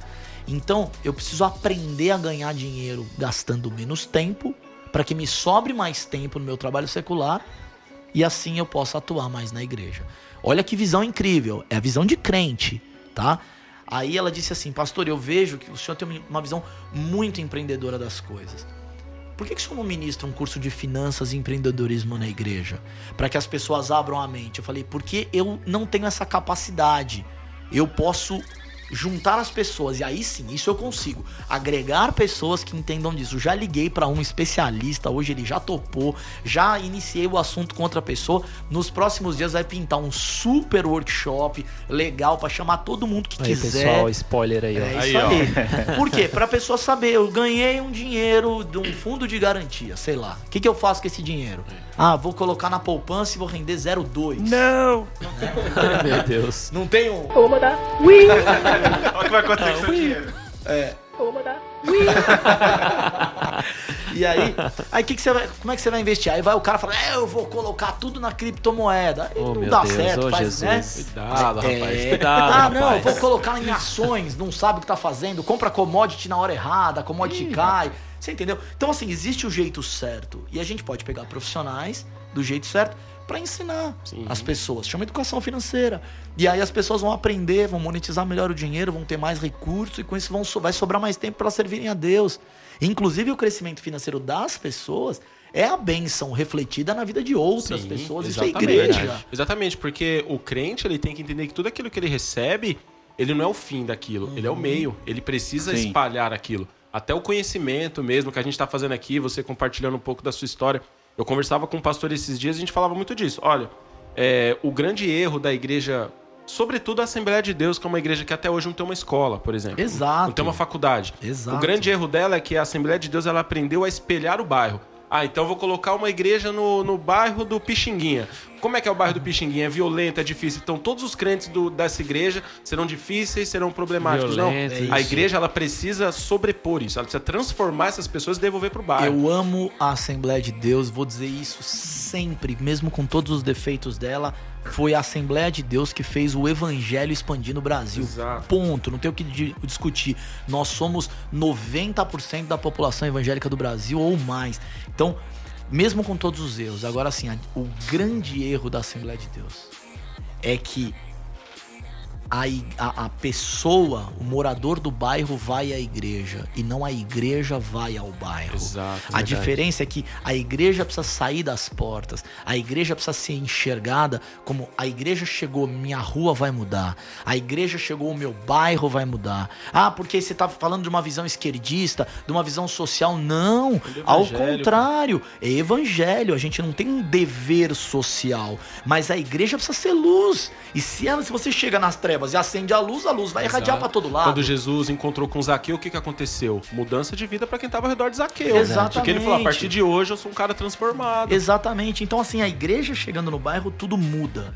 E a gente precisa crer dessa forma e conquistar dessa forma. Ah, pastor, como é que vai fazer isso? A igreja é pequena. Ah, tô- alguém tá ouvindo o podcast, tá falando assim, ah, mas a minha igreja é muito pequena, é, eu não tenho força para isso, querido. A gente tem uma, uma fala na, na, na, na nossa, entre os nossos dirigentes, a gente faz assim com a mão, ó. Assim. Né? Pastor André sabe bem o que é isso. São cinco novos membros por mês. Você não precisa fazer a sua igreja explodir. Ganhe uma família. Ganhe uma família num mês. Consolide aquela família. Fale do amor de Deus. Ajude, coopere, caminhe junto, mostre a verdade do evangelho. No mês seguinte, vocês vão lutar juntos para ganhar uma outra família.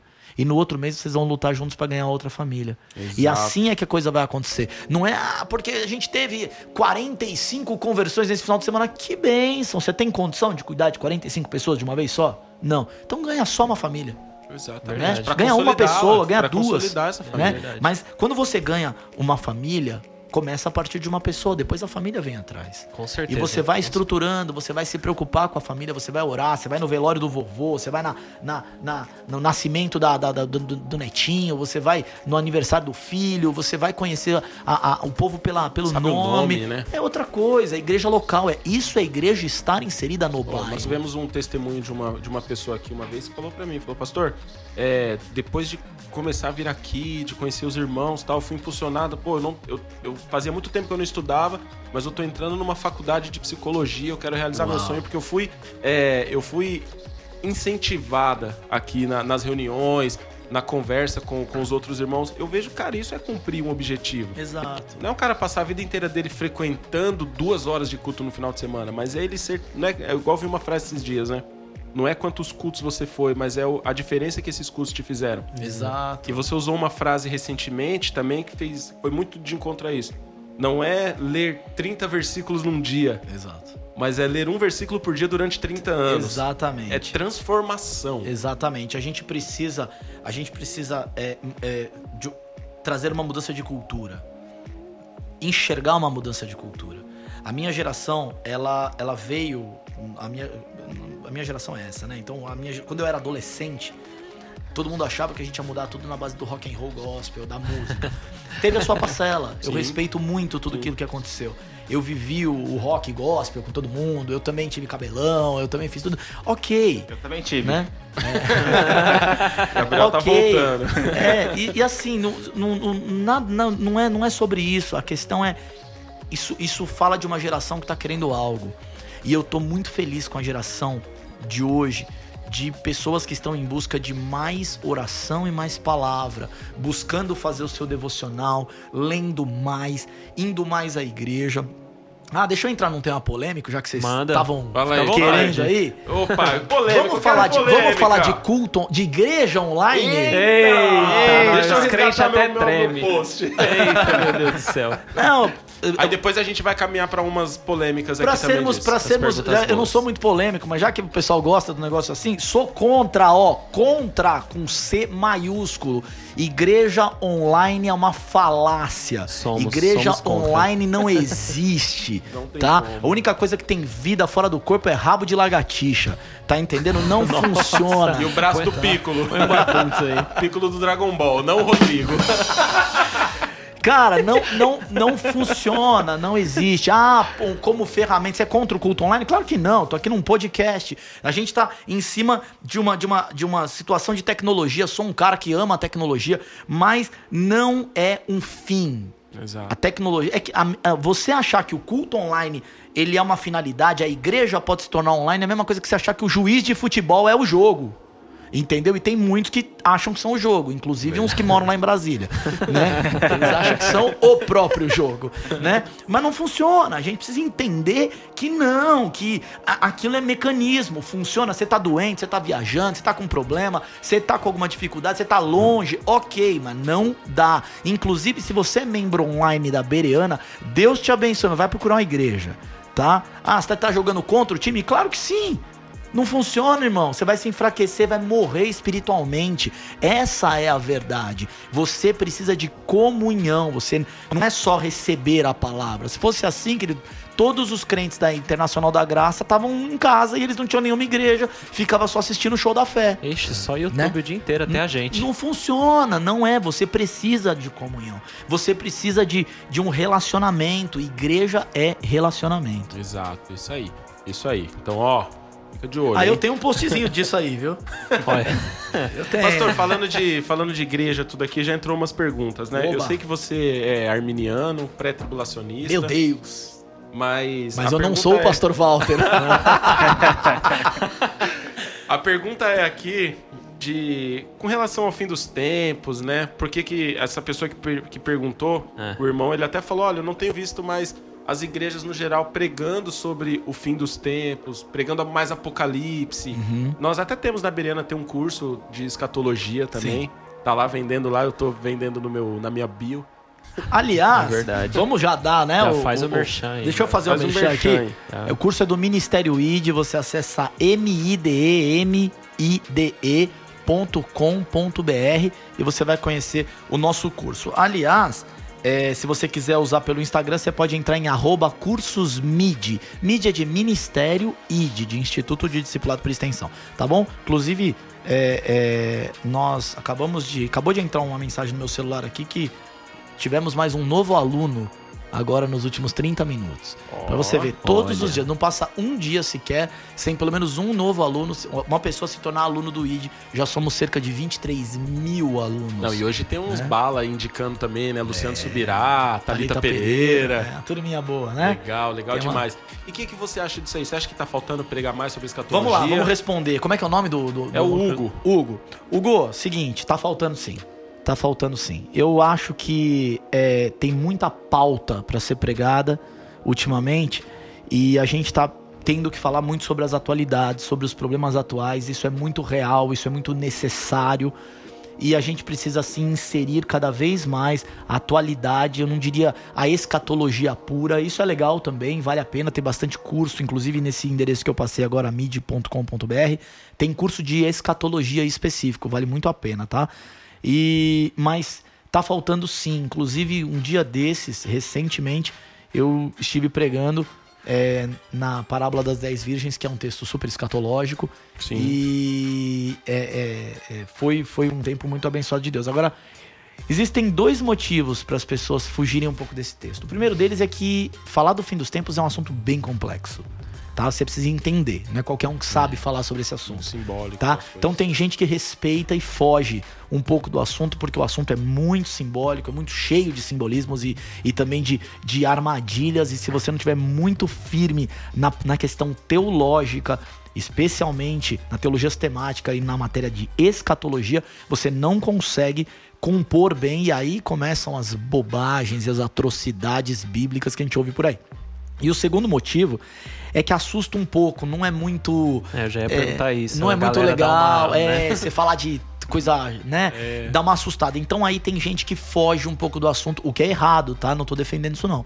É, é errado sim, tem gente que foge. É muito mais legal falar de promessa, é muito mais legal falar de Vitória, vitória, é. né? Claro, mas a gente tem que falar de Bíblia, né? E tem dia que o culto é só vitória e tem dia que o culto é chibata, exatamente. né? Então tem que ter Exatamente. tudo, né? Tem que e ser também completo. entender a- a- as linhas, né, que até Apocalipse nos permite, e até outros textos escatológicos também, do, do pré-tribulacionista, do pós-tribulacionista. Exato. Eu pregar para um cara que é pré-tribulacionista sobre o Apocalipse, pra ele, claro, ele fica triste pelos que vão ficar. Claro. Eu que sou pré-tribulacionista, Tô de boa. Tá de tranquilo. boa. É. Falar sobre a grande tribulação, pra quem vai estar nas bodas do cordeiro, tá tudo Oxe, certo. eu não... Vai vir nas nuvens depois pra julgar a cidade. Só que Vou julgar Osasco. É, é bem isso. Mas tem sim, tem que ser. Aliás, a Bíblia toda tem que ser mais falada. E a Bíblia é muito atual. Sim, ela é muito ela é atual. Ela se revela Mais atual que o dia Jornal de após Amanhã. dia. Exatamente. Se ligar o Jornal Nacional e abrir a Bíblia junto, querido, é, o Jornal Nacional tá contando notícia velha. É verdade. Exatamente. Que a Bíblia tá exatamente. sempre na frente, Isso- graças isso a é Deus. muito importante. O que eu vejo que tem que aumentar cada dia, você até citou, é o estudo mesmo. Aham. É, é, o, é o Ministério ID, é, isso. a galera que, que é do Ministério fazer o curso, fazer esse, esse aprimoramento, crescer na graça de Deus, no conhecimento da Sim. palavra de Deus. Isso é fundamental, cara. né? E uma coisa que eu acho muito legal é o respeito dentro das linhas diferentes de pensamento. Faço parte de um grupo de pastores é, que, que tem com pensamentos completamente distintos, isso é, aí é o- extremos e Você tal. faz parte da Champions League. É, E- a rocha santa É é, do sabe aquela. Como é que é o nome daquela liga que tentaram criar na Europa recentemente lá? É a- É, alguém lembra aí, gente? Manda Gente, no, comenta no aí chat no, no aí. chat aí pra gente. Era uma liga que. Eu sei, uma liga só da- a- a só Champions Real League Madrid, do- é, é, é, Real é. Madrid, Man- Superliga. Real Superliga, Madrid, Superliga, Manchester. é Você mesmo. faz parte da Superliga lá do- dos pastores. Eu sou o menor da casa. E aí, o- essa galera pensa diferente, mas se respeita muito. Isso é muito legal. Então não é sobre. Não, não- a gente não, não discute no nível que o pessoal discute nas redes sociais, com ofensas. Não é sobre isso. E uma coisa que eu aprendi muito, o pastor Walter, ele, ele, ele, ele faz parte de uma outra camada, né? De uma nata de caras que são baluartes do evangelho mesmo. E ele escreveu uma enciclopédia de teologia sistemática, gente ele, ele foi claro, ele não ficou no muro mesmo, ao contrário, eu acho que ele derrubou o raio do muro. Meteu o pé no muro. É, e os calvinistas que me perdoem, mas ah, deu nomes aos bois e foi muito claro. E ele fez o mestrado dele na Universidade Mackenzie e não teve um doutor do Mackenzie, nem do chanceler, que na época era o Augusto, os Nicodemos e tal, não teve um que chamasse pra debater. Entendeu? Ao contrário, muitos deles falaram, apesar, vi vários deles dizendo, ah, receberam a obra, o pastor fez questão de, de mandar de presente para alguns deles e tal. E olha, apesar de não perfilarmos, eu vi alguns textos assim, na mesma linha de pensamento neste ponto específico da soteriologia, respeitamos muito seus argumentos e são sólidos e tudo mais. Então, isso é discurso de nível, Sim. né? Não essas conversas de internet, que nem português escreve direito. É verdade. cara, Nós, nós, É. nós crê. Nós crê. A gente junto. Por favor. A gente crê. Ah, uma A coisa pra deixar cremos. claro pra, pra audiência aqui é que a gente. Eu, não- eu não respondo tudo, não, tá? Eu respondo só o que me convém. Tem coisa que eu não respondo, porque, né? certo, tá às certo. vezes vem umas perguntinhas meio. Ah, tá querendo pegar bobeira, irmão. Faz isso não. Exato. Tá? Vai servir a Deus. Exato. Eu lembro quando eu fui virar professor de escola bíblica aqui na igreja, o pastor Lucas, que é o nosso pastor lá de Piracicaba, né? Que foi meu líder de jovens, foi pastor. Grande teólogo. Grande inclusive. teólogo, Lucas, um, um- um- um grande representante da teologia brasileira. É, Lucas, Bereano, queremos inclusive, você né? aqui. Lucas, queremos você aqui, hein? Lucas da Bereana. É a terceira agenda que vocês mandam pra mim. E o pastor uma. Lucas me disse na época, ele falou, olha, vai ter dois tipos de pergunta pra você na aula, de pessoas realmente interessadas, que estudaram e têm dúvidas, e aqueles que só quer te pegar na pergunta. Exatamente. Nem, Ah, é nem o cara sabe, ele, Chato. ele ouviu a pergunta em algum lugar, esse aí você desconsidera. É, você não precisa dar resposta pra tudo. Jesus usava uma, uma, uma estratégia chamada, se não me engano, maêutica, né? Que é de você devolver a pergunta, Sim. né? Quem dizes que eu sou? Exato. Né? Quem, quem tu és? Quem dizes que eu sou? Você sabe que ontem, ontem eu tava em O casa. que eu penso a respeito disso? O que, que você acha que eu penso sobre isso? Ontem o Miguel usou isso aí com, com a É gente, mesmo? sabia? Olha, Tava olha, em casa Miguel jantando com todo mundo. Aí ele tomando água no sofá, derramou água na roupa. Aí todo mundo olhou feio, ei, Miguel, ele falou, eu tenho só essa daqui? Ô, louco. Ó, Já devolveu pra gente, sabe? Eu falei, não, você tem outra. Aí ele levantou de boa e foi trocar. foi trocar, chegou no quarto, ajoelhou e falou: Deus, me tira do castigo! terrível, terrível. Mais perguntas aí, André? Aqui, ó, do Hugo mesmo. A Hugo tá embaçado. Hugo tá on Você acredita hoje. que as pessoas que morreram de Covid foi uma morte antecipada? Eu tenho uma ideia formada que cada morte já estava escrita por Deus, mas gostaria de ouvir sua opinião. Não penso que foi uma. Predeterminismo. Né, não, não foi uma morte antecipada. Eu acho que o, o plano de Deus. A gente, eu, eu- eu aprendi uma coisa com o Dr. Shed. Aquilo que a Bíblia não responde claramente, a gente não responde claramente. Né? Então o Dr. Shed diz o seguinte: a Bíblia diz? Não, então não, não sei. Não afirma né? nada não, que. Não tem uma É. resposta a respeito. Ah, Deus é o Deus que enviou a pandemia. Ah, não, o diabo. Não, não, não sei. Não sei. Não sei. Eu espero que não. Né? Espero que o diabo não tenha nada a ver com isso. Espero que seja tudo de Deus, né? Que Deus tenha permi que Deus permitiu é óbvio, né? Mas que, que Deus esteja envolvido nisso, é pra matar, pra isso, pra aquilo. Não, É porque até, é até Não é perigoso com, com pessoas que, que perderam entes queridos. É, É uma, e é aquilo mesmo, é você tentar ser, ser fundo onde a Bíblia não, não foi. Então, É, o que- próprio pastor Exatamente. Walter já fala pra você não afirmar nada. Eu não afirmo que a- é, aquilo que a Bíblia não é afirma. aquilo que a Bíblia É. não afirma, eu não Cuidado, afirmo. pessoal. Exato. Exatamente, Senão eu vou ter que inventar coisas, né? Exatamente. Demônio E chamado aí- China criou isso. É, aí, aí você vai, você vai, você vai criar um, um modelo Azevedo de ser. É, exatamente, né? Exatamente. Azeda tudo. Azeda tudo. E, pastor, hoje suas referências, assim, sem... Quem, quem Olha, são? Eu, eu tenho, eu tenho é, lido algumas pessoas que eu gosto bastante do meio. Atualmente eu tô, eu tô lendo Marcelo Jamal, um livro que eu ganhei do pastor Subirá. Tô terminando agora. E, e tenho sido muito edificado é, o poder da experiência na prática da vida cristã. É, realmente a gente não pode usar a experiência como, como uma, uma finalidade. É, ela, ela não pode definir a nossa doutrina. Obviamente, experiência é experiência, doutrina é doutrina. Mas ela tem um poder na prática da vida cristã. E eu tenho sido muito edificado por isso.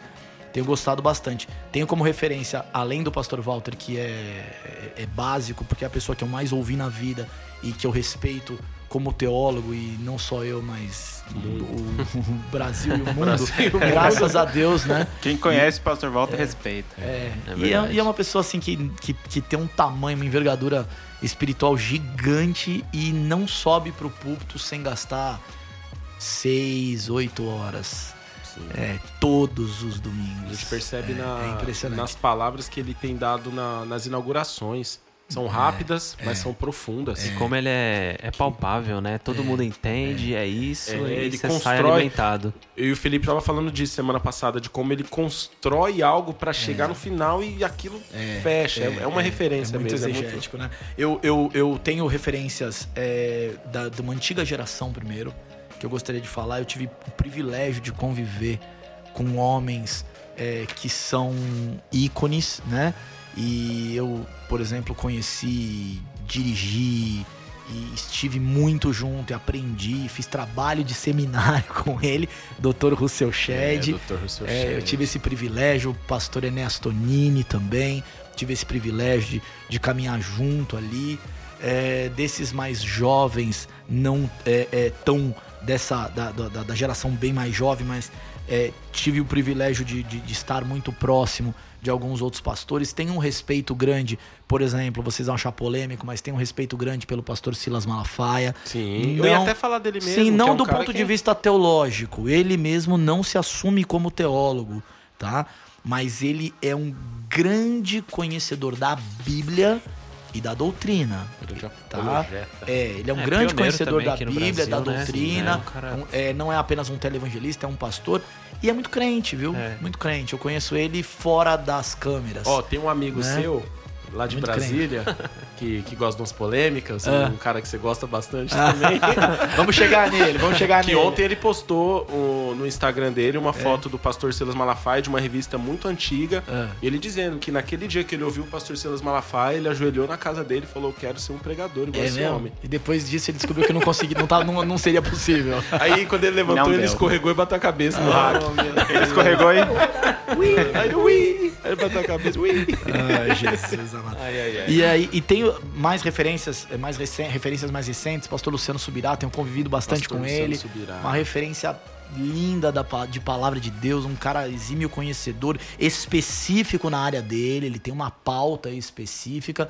É, e, e tenho convivido com esses, esse pessoal mais jovem agora, tenho respeitado bastante o Douglas, o que O eu tenho Douglas ouvido é- dele, o Douglas é muito querido, Douglas amigão. Gonçalves, um grande mentor do E- Brasil aí. É, e um grande pregador, um cara, um cara simples, prega fácil, fala fácil.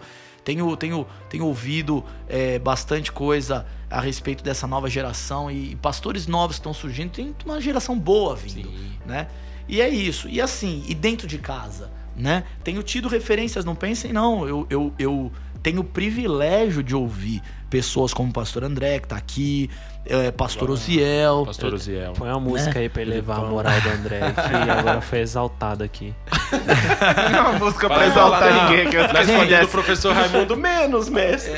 A única, a única música que eu tenho que a gente não usou ainda é essa aqui, ó. Essa daí, Só que essa- não pode ser muito porque é direitos autorais. É, copyright, copyright. ECAD, pode deixar tocando que eu ganhei ECAD. E aí, gente, quando eh, eu tenho, tenho, tenho tido o privilégio de ouvir os novos pregadores e a galera que ainda não é pastor ou presbítero das nossas igrejas, mas que tem se levantado para pregar nessa nova geração. Por quê? Porque se você come bem, você tem o que oferecer, gente. É Exato. sobre Você tem isso. parâmetro, Você né? é terra boa, então plantou direito, vai colher direito. Entendeu? Então isso tem forjado muito e tem me desafiado a estudar cada vez mais para me manter num patamar de relevância. Não é sobre pregar mais ou pregar menos, mas não. Eu preciso chegar no púlpito e não posso oferecer qualquer coisa. Né? Porque eu tenho gente ali que está se alimentando disso e que vai usar depois. Exatamente. É, é muito sobre isso. Isso é muito bom. É. Isso é muito legal. Até aqui agora a gente tá também com uma galera cuidando dos nossos adolescentes, né? O Jeff é um deles, a esposa dele.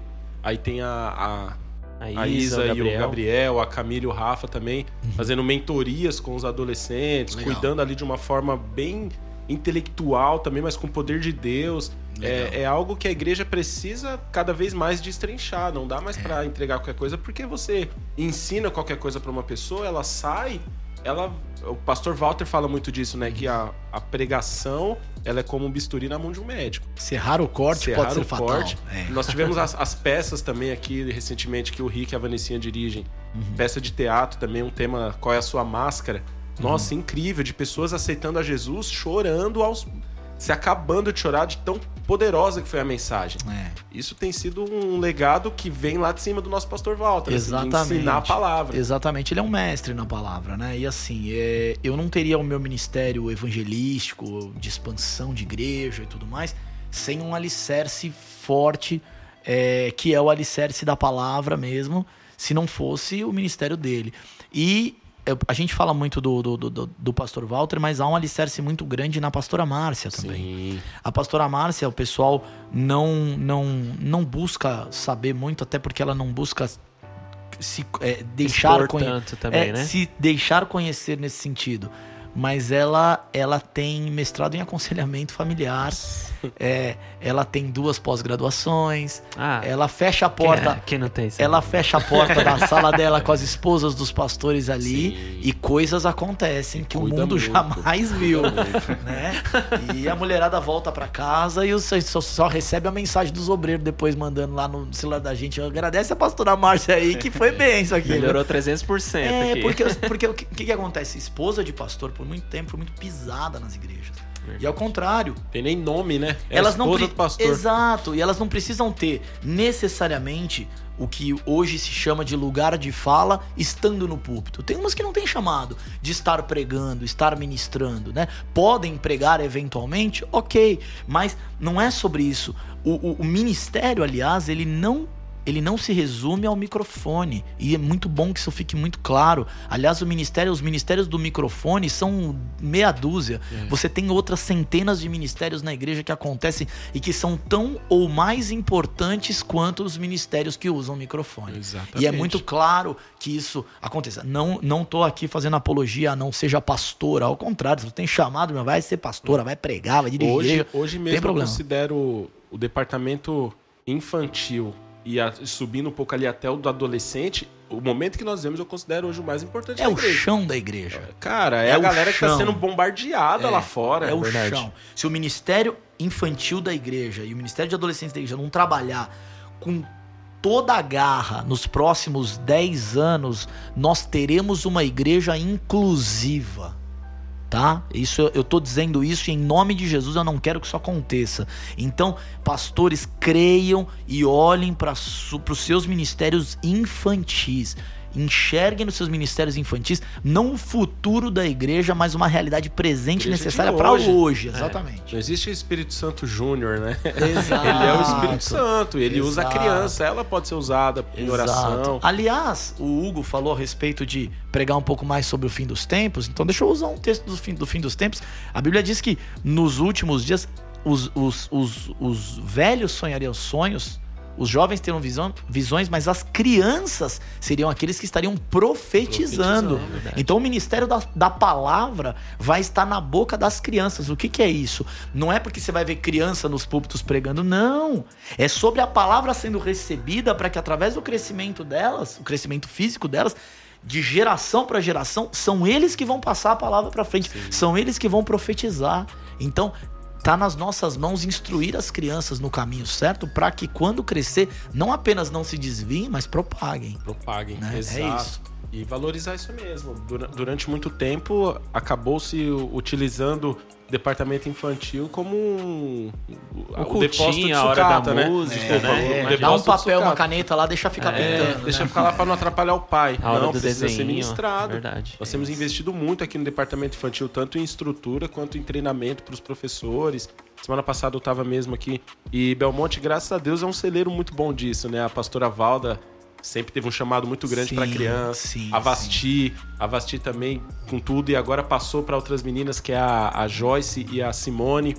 E tá bem legal E em todas as bereanas existe estrutura para criança. Todas. Não temos uma igreja sequer com pelo menos duas salas para criança. As menores têm pelo menos duas ou três salas para criança. Então, todas as igrejas têm, todas têm uma, uma estrutura equipada para isso. Por quê? Porque as crianças têm o culto delas, elas precisam de equipamento, de estrutura para o culto delas. É isso. Exato, exato. Elas, os adolescentes. E agora os adolescentes estão começando com as bandas teen, hein? É verdade, hein? É, se preparem aí, a molecada cabelo. toca alto, hein? Mas é legal, cara. E ensaio o dia inteiro. É verdade. Lá em casa tem baixo, violão, guitarra, bateria, tem Ixi, tudo. amarra. Mas isso é fundamental, cara. Cuidar dessa molecada aí. E porque, por exemplo, pensa, pastor, nós, no- hoje nós vivemos uma realidade pastoral integral. 80% das pessoas, ou até mais, que você convive, são crentes. É. Muitos deles pensam como você pensa, pensam como a gente pensa. Agora, essa molecada que tá na escola, sendo bombardeada pelo, Verdade. pela ido- É. ideologia de gênero, pelos todes da vida, né? É, O- isso é o não terrível. binário, o elo pelo não binário. Cara, eu fico pensando que a gente tá, a gente tá chegando numa coisa tão doida que se você é aquilo que você declara ser, então vamos, eu vou declarar que eu sou vacinado. É, É, verdade. Como Eu diz também, o ó. pessoal lá Ó, da- mãe, eu sou um cara vacinado no corpo de um cara Ah, não vai, vacinado. Exatamente. Vai apanhar essa semana. Você que não vacine, não. né? Eu que Sabe? não vacine não pra ver. Ah, imagina você chegar no banco e você chegar com todos os seus boletos e falar assim, eu declaro que os meus boletos estão pagos. Nossa, amém. Vou usar Né? esse essa Essa é a semana já. tática. Eu me sinto. Amanhã eu vou lá. eu me eu sinto não devedor. né? Meu nome no SPC não. Deixa eu ir surdo agora. Que isso, Imagina, o cara mora de aluguel, chega na época de pagar o apartamento, vai o, o, o- o seu barriga receber lá, né? e aí chega lá e fala: Não, eu, dei- eu, eu, eu me- eu me sinto dono do apartamento. E aí, como é que vai E ser aí, a ordem vai- de despejo? Você vai fazer o quê, né? né? É, Cara, tá mas é tudo muito caminhando, é complicado. caminhando pra isso mesmo. A gente tem que tomar muito cuidado. É, interpretação no, Com no pior da palavra, né? Com certeza. Pastor, e, e a gente sabe que hoje a Bereana tem, tem buscado novos pastores, né? Incentivado essa garotada nova aí a, a se entregar ao, ao estudo, ao pastorado. Qual uns conselhos que você dá pra essa meninada nova sobre o ministério? Olha, é, é aquilo que eu falei no começo. A gente não tem é, essa visão de que o evangelho é você vem pra cá pra você sofrer, pra você... não é isso, né? Vai ser esticado como qualquer lugar. Todo mundo tem um início, né? E o início de todo mundo é início, como em qualquer trabalho, como em qualquer lugar. Agora, antes de tudo isso, evangelho não é emprego, ser pastor não é emprego. Né? Você vai ter, obviamente, uma condição, se você for integral, uma condição empregatícia, é óbvio. Mas antes de ser isso, é chamado. Então, se você não tem chamado, não adianta. Né? É a mesma coisa que querer ser médico, o cara tem medo de sangue. Esquece, não, não tem vocação. Né? Então, se você é vocacionado a ser um pastor, descubra isso, ore a Deus e venha conversar com pessoas como a gente, né, para que a gente possa orientar. Se você é de uma outra igreja, vai falar com o seu pastor, né? Diz, não tem problema se chegar e falar, eu quero ser pastor. Ah, mas ele vai ficar chateado. Por quê? Imagina você chegar num médico e falar, eu quero ser médico. Ele vai falar o quê? Ah, não quero. É, Faz sentido. né? Não, tem que. Ah, mas é que meu pastor tem uma visão diferente. Então, tá errado, né? errado. Ele, ele tem que querer que você seja. Sim. Ah, mas ele pode roubar o meu lugar. Aí, aí já chegamos num ponto totalmente fora da curva, né? Não é. Ao, contrário, Jesus, a única vez que Jesus pediu oração, ele disse: rogai ao Senhor da. Ele pediu para que a gente pedisse oração. Ele disse: rogai ao Senhor da Seara, que envie obreiros para a sua Seara, porque a Seara é grande e os obreiros são poucos. Entendeu? Então, quanto mais gente querendo ser pastor, melhor. Não essa classe que a gente está tendo aí de pessoas que se auto-consagram, que se auto-intitulam e que esse é um tem um nome terrível, que tem uma vida que não condiz, aí, aí fica difícil. Isso é terrível, né? cara. Isso é, terrível. Os, os apostolados de si mesmos, É, né? verdade. Também. O cara que se. Quem, quem consagrou esse homem apóstolo? Não, ele que se consagrou sozinho. É, Pegou a mão de alguém, colocou na cabeça dele. É, Hoje é, todo é. mundo quer correr na frente. Eu, né? eu, eu tenho muito cuidado em não, em não é, é, apontar o dedo, é, especialmente para igrejas que pensam de maneira diferente. Mas hoje realmente está banalizado. Eu fico pensando que tem gente sendo consagrada simplesmente porque chegou na igreja, o pastor olhou, Deus me disse que você vai ser consagrado. Por que, que você não mirou no outro e falou assim: Deus me disse que eu vou te consagrar em engenheiro para fazer ponte? É. Eu não vejo acontecer isso, né? E o, e o Cresce não libera o cara a fazer ponte. eu não entendo por quê. Ó, é isso que Né? te digo, tu serás um advogado hoje. Então, não vai aí? fazer o AB não, pra ver se vai Então, exercer. Vai Por que estudar que- não, Vadimeco. E por que que vai chegar lá e vai dizer, ah, você pastor, porque simplesmente eu fui, recebi a mão na cabeça de um servo de Deus, um servo de Deus que não tinha um pingo de juízo. Você estudou pra isso? Você se preparou pra isso? Você foi pro banco do seminário? Você foi entender como é que tem que ser? Ah, mas pastor, quer dizer que pra ser pastor tem que ir pro banco do seminário? Não, tem que ir pro banco da creche. Exato. Né? É lógico que você tem que estudar. Tem que né? estudar. Tem que manusear bem, como é que a Bíblia diz, né? É, procura apresentar-te a Deus- aprovado como obreiro que não tem de que se envergonhar e que maneja bem a palavra da verdade. Ortotomonta. É, ortotomonta. Como é que é o resto do texto? É, lembro, o logos aletheia. Ortotomonta, o logos aletheia. Logos aletheia. É isso aí. É isso, é isso aí, cara. Estudar bastante, crescer não é fácil, mas é prazeroso você fazer a obra de Deus. É isso. Tanto que o Gabriel é um cara da área de TI, ele pode manifestar o reino de Deus na área de TI, fazendo Sim. isso também. E é isso que as pessoas não entendem. Como um cara de TI pode manifestar? Ele tem que ser pastor? Não. Ele não tem que necessariamente ser pastor, a não ser que ele seja chamado para isso. Mas se ele tem um talento dentro do TI, ele vai voar. Agora você vai tirar um cara que era um excelente TI para ser pastor de uma igreja local. E ele podia estar pegando todo o conhecimento dele e, e- e- e impulsionando isso para milhares, e por que não dizer milhões de pessoas através de tecnologia. Mas não, você prefere colocar o cara para dirigir uma igreja com 100 pessoas na, Exatamente. na periferia de qualquer lugar, porque simplesmente você acha. Não tô dizendo que ele não possa, se caso ele quiser isso e se Deus o chamar para isso. Mas você tá entendendo que não fecha o jogo? Quem sabe? Não faz Sabe sentido. ele lá. Mas vai ter que cortar essa barra. Mas, mas isso é fundamental, cara. Se eu é, cortar a barba, vou ter problema lá em casa.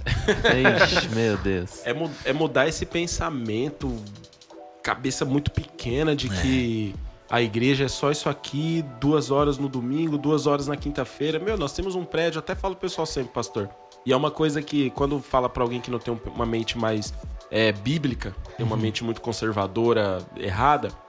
Um exemplo, a gente tem lá no site da Bereana todos os salões disponibilizados para quem quiser fazer o aluguel para utilizar de uma, de uma outra forma. correto? exatamente, é exatamente. uma coisa fundamental. É. Quando vem a pandemia que fecha um salão de igreja, quem que sente falta? Só quem é Só da igreja. crentes. O, o prédio precisa servir também É lógico. o, o bairro. Igreja não é prédio, gente. Igreja Exato. somos nós. O prédio é um equipamento, é uma ferramenta, assim como esses microfones, assim como os nossos estacionamentos, assim como os nossos equipamentos, tudo que a gente. Sabe? E outra coisa, a igreja que sobe não é essa. Ah, mas então o senhor é contra ficar investindo em prédio? Claro que não sou contra. Eu vou botar o povo aonde? Hoje tá frio pra burro, nós estamos aqui dentro quentinho. Né? Eu que não queria estar lá fora. Nem eu, Né? fazendo Então. culto ao ar livre. Exatamente. É Tomando chuva. Já foi o tempo. Não, isso, isso é, isso é legal. E, e você hoje é um cara que tem servido dessa maneira mesmo. A Amém. gente enxerga de alguém que Deus. Tá dando bastante eco aqui na minha, na minha voz aqui. É que Deus, É, Será que eu tô a... ungido? Deus tá derramou sobre ungido, você, você tá agora, ungido. querido. ungido, Tá ungido. Mas Deus tem te usado isso Amém. mesmo, né? E a nossa oração é para que essa escola cresça cada vez mais, para que mais pessoas entendam isso, para que a, a igreja abra, para que nós possamos formar políticos dentro da igreja sim, também. Sim, Eu sei que a gente tá com o tempo acabando, mas é importante falar sobre isso. Sim, nós temos visão política com a igreja. Né? Ah, mas então os pastores vão se candidatar às eleições? Claro que não. Não. Só se eles tiverem aptidão política pra deixar de ser pastor e virar político. Né? Porque pastor é pastor, político é político. Exato. É verdade. Entendeu? Então, cada coisa no seu lugar. Esse negócio de misturar, na minha visão, não funciona muito bem. Mas, pô, a pessoa tem visão política? Sim. Inclusive, se não tem, a gente precisa forjar nos nossos jovens que tenham visão política. Deixa eu ir mais longe. A gente precisa forjar nos nossos jovens que estudem para se tornarem magistrados, para assumirem o STF daqui a 15 ou 20 anos. Por quê? Porque a gente precisa doutrinar desde já pessoas que pensem do jeito certo, de acordo com a palavra de Deus e que, se, e que entendam justiça como justiça e não justiça como justiça política. Exato. Né? Uma janela foi aberta incrível, cara. Hoje em dia você pergunta pra molecada, fala o nome de um ministro do STF, o menino sabe. Sabe, não. lógico não. ele- hoje em dia você não sabe da seleção. Eu não sei escalar mais a seleção Eu não sei também, também não, não. sei também, mas o STF eu escalo inteirinho. Inte- Inclusive em ordem de corrupção. Ai, ai, É dias Eu tava difícil vendo uma isso, né? entrevista do Marco Aurélio de Mello. Talvez né, que- caia, viu, o podcast. Não, O Marco não. Aurélio de Mello, que, que se aposentou recentemente, ele falando, né? Eu nunca, nunca cometi nenhum ato Ah, meu Deus. que não Aham. fosse de acordo com a lei, aquele jeito dele, sabe? Ah, As meu Deus. palavras. Parece uma tartaruga, Deus me livre. É. Sabe, mas fica, fica difícil uma situação como essa, né? Sim. Quando você tem uma mídia parcial, quando você tem uma imprensa parcial, quando você tem é, um STF parcial, que não deveria ser, deveria ser guardião da Constituição, que reescreve ou reinterpreta a Constituição. Fica um negócio muito difícil, né? É muito louco, né, pastor? Porque é uma, é uma linha muito tênue, né? Da gente tentar invadir as esferas dessa maneira, né? Uhum. do- das sociedades todas. mas sem cair pro lado da igreja do triunfalismo. De que a igreja vai dominar tudo e então virar Jesus, que a gente sabe que é uma linha teológica também, É, né? sim. Você tem que dominar as artes, Sim. tem que dominar tal coisa. Eu, eu, eu de verdade faço por mim. é, eu não acho que tem que acontecer isso pra Jesus voltar. Eu acho que o dia que Jesus vai voltar tá determinado e ponto e acabou. Enquanto isso, né? o nosso serviço é trabalhar, né? É ganhar almas pra Jesus. Agora, pra, se para ganhar almas pra Jesus nós tivermos mais ferramentas, quanto mais ferramentas melhor Verdade. né? Então, se obviamente ferramentas justas, ferramentas corretas, ferramentas honestas que protejam o nosso o nosso entendimento das coisas e que, e que, e que nos protejam como igreja, porque o que está se levantando contra nós é uma perseguição.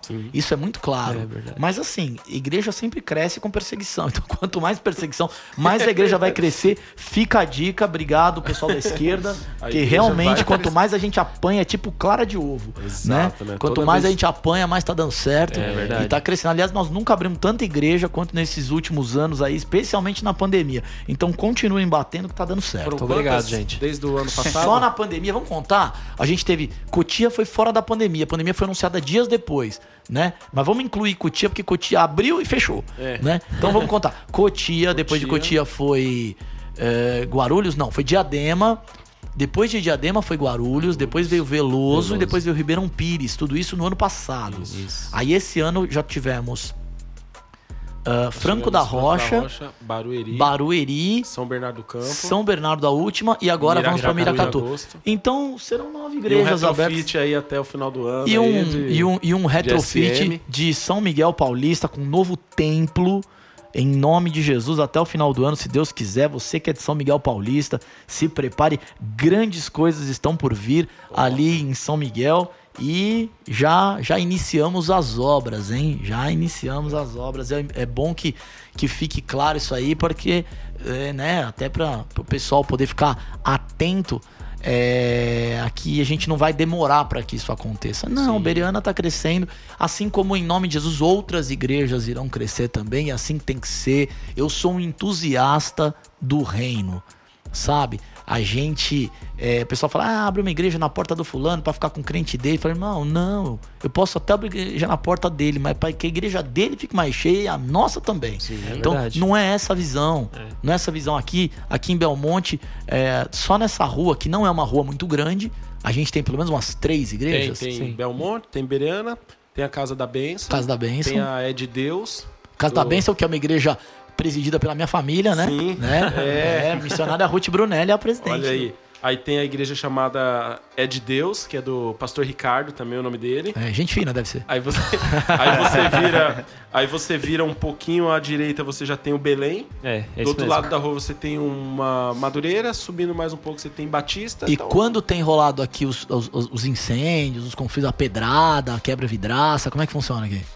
Ou, ou vocês Ah, são não- amigos? As treta entre Amigos, igrejas. todo É. mundo se respeita. E Eu aí? mesmo moro no mesmo condomínio que o pastor do Belém, sou amigo Então, do pessoal da e Casa é da um a Benção. menos, e que, né? Glória e a que- Deus. e que É. seja assim, e assim é que tem que ser, exato. entendeu? E o dia que ele tiver um problema na igreja dele, porque infiltrou, porque acabou a luz, que aconteceu qualquer coisa, você chega pra ele e fala o seguinte, irmão, na hora que acabar meu culto, eu te dou a chave, você vem fazer o culto aqui. Exatamente. Porque não é sobre isso, não é sobre placa, é sobre é, é, é, reino, entendeu? Quer usar o prédio, usa o prédio, Quinta-feira nós recebemos aqui o, o pastor André da Lagoinha Veloso, que é um grande amigo nosso Sim, também, o pastor. Israel.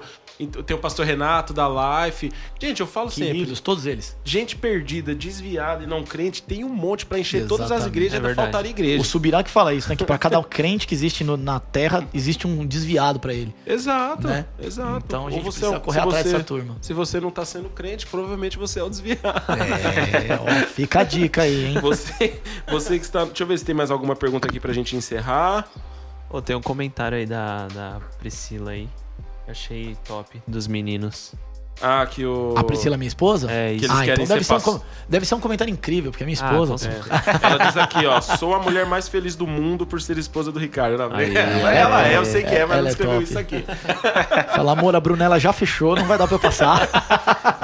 Mas Acho que ela quer ah, esfirra. saiu daqui, mas ela disse que que os meninos falam, né, que eles querem Sim. ser pastores de uma grande igreja, ganhar muitas almas, fazer muita coisa pra Jesus. É isso aí. Isso é fruto de uma de algo que vocês têm criado. Dá pra ver que vocês são bem família, estão sempre juntos. Sim. Os meninos gostam de participar das coisas da igreja. Sim. Vocês você já me disse várias vezes que o sábado, salvo uma, um evento que não dê pra desmarcar. É, o durante o dia é sábado, nosso. O É. dia da família, É, o né? dia é sempre nosso. Quando a gente, às vezes tem algum evento da igreja, a gente vai, mas sempre tentando tirar. Precisa, precisa preservar um tempo pra família, não tem jeito, é isso, é assim que a gente que a gente é, né? A gente precisa disso. Esse é um mecanismo e Deus ele quer que isso aconteça. Então assim, ah, pastores sendo pressionados é, para para manter as suas igrejas e a família estando destruída, esquece, mano. Não tem esquece, jeito, não não funciona, tem não, é Aqui jeito. achei o que a Priscila falou. É, nosso filho disse que quer ser pastor de uma mega igreja e vai ganhar muitas almas com grandes eventos evangelísticos. É, ele, só não, ele só não contou aí, que essa, essa frase é do Rafa, né?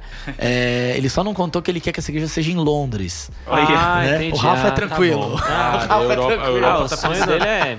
Ontem eu tava com É esse meu amigo. Falando nisso, tava quando é que vai ter a beira na Orlando? É, Aí, ó. Eita, aí, ó. Primeiro vai ter Dallas. É, é bem provável, é bem possível, hein? É Meu amigo que possível. tá, que tá na Espanha, né? Ele falando lá de como o povo europeu tá frio, cara. Como eles estão precisando de É. Eu ministrei na Jesus. Europa, eu ministrei na Europa anos atrás, alguns anos atrás, e é triste de ver. Igrejas enormes vazias, eles não têm povo, as pessoas não vão pra igreja, é um esfriamento total, é uma secularização total, e agora com a pandemia foi todo mundo, o pouco que ia pra igreja tá no culto online. Tá no culto online. Então, assim, literalmente a Igreja pandemia zero relevante. destruiu a Europa. Então precisa hoje, pessoal. é, eu até, até vi uma, uma pergunta infame que mandaram pro André Valadão Aí eu ia falar essa semana. É, você viu também? da África. Ah, pelo amor de Deus, gente. Sabe? Isso é totalmente desconhecer é, é, a realidade do evangelho no mundo. Ah, ser pastor. pa- Pastor André Valadão, ele é pastor em Orlando, né? Que é uma cidade turística, é um lugar de pessoas de dinheiro e tudo mais. E aí é, disseram pra ele assim: ah, ser pastor em Orlando é fácil, né? Quero ver ser pastor na África. E ele deu uma resposta muito boa. ele Foi, disse muito assim: é, ser pastor na África, onde as pessoas precisam de tudo, talvez seja mais fácil do que ser pastor num lugar onde as pessoas já, Já têm tem tudo. Já tem tudo. Sim. Sabe? Ótima e eu vi a- o reflexo da Vila Mariana. Cara, crescer na Vila Mariana é a coisa mais difícil do mundo. Por quê? Porque as pessoas moram em apartamentos de um por andar. Elas não têm vizinhos. Elas descem no elevador que abre dentro da sala. Pegam o carro na porta do elevador. O carro tem vidro preto e elas saem da garagem de óculos escuros e você não sabe quem mora lá. E entra no elevador. Essa é a na realidade igreja, da sua vizinhança. Sai no, no saguão da, sai no salão, sai na nave. Exatamente. Então, assim, elas não têm convivência com ninguém. Então você fala, traga o seu vizinho. O pessoal chega no final do culto e fala assim, pastor, é que eu não conheço meu vizinho. É, eu não tenho vizinho. Entendeu? É bem isso. Então Oh, é uma Deus. realidade. Você tem menos convivência. Sim, é muito difícil, né? cara. Porque uma das coisas que fizeram até a Assembleia de Deus crescer muito é a necessidade do povo. Assim, é, meu, você tá com seu Claro. casamento destruído, você, tá- você não tem. Tá, tá sem saúde, tá doente, Claro. Deus vai te curar. Agora o cara que pode ser tratado, até o cara chegar a orar pra Deus, ele já foi É, tratado ele já foi no, pra- no, libanês, no já, Sírio, né, no nos Einstein. Estados Unidos, viajou já fez um monte de já. coisa, exatamente. Então, assim, aqueles que precisam, evidentemente, não, não é uma realidade, mas aparentemente eles precisam menos. Entendeu? Então é muito mais difícil. O cara que tem uma necessidade imediata, ele vem buscar uma cesta básica na igreja, ele se expõe a ouvir a palavra. É. Né? O cara que fala, meu, vou buscar a cesta. Não, eu dou a cesta básica pra você não vir bater na minha porta. Entendeu? Então, são, são realidades muito diferentes. E hoje, quando a gente pensa, qual é o celeiro, qual é o lugar mais carente de evangelização hoje? É a Europa. Pastor, mas a Europa é riquíssima. Sim, exatamente por isso. E como é que ganha alma lá? Não faço a menor ideia.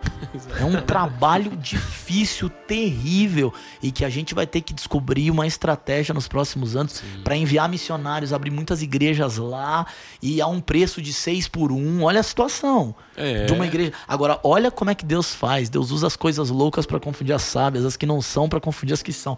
Vai pegar um país de terceiro mundo, de moeda fraca, sabe?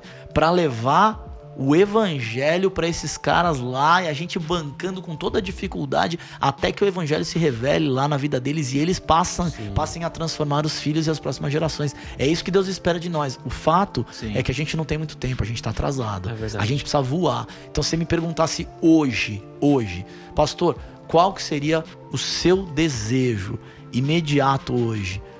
Eu diria pra você assim, eu queria hoje que Deus salvasse algumas pessoas, uma quantidade de pessoas financeiramente relevantes e uma outra quantidade de pessoas potencialmente capazes de impulsionar o evangelho, umas com seus recursos e as outras com a sua palavra, umas sendo o dinheiro e as outras sendo a própria mensagem, os emissores da mensagem, pregadores da palavra.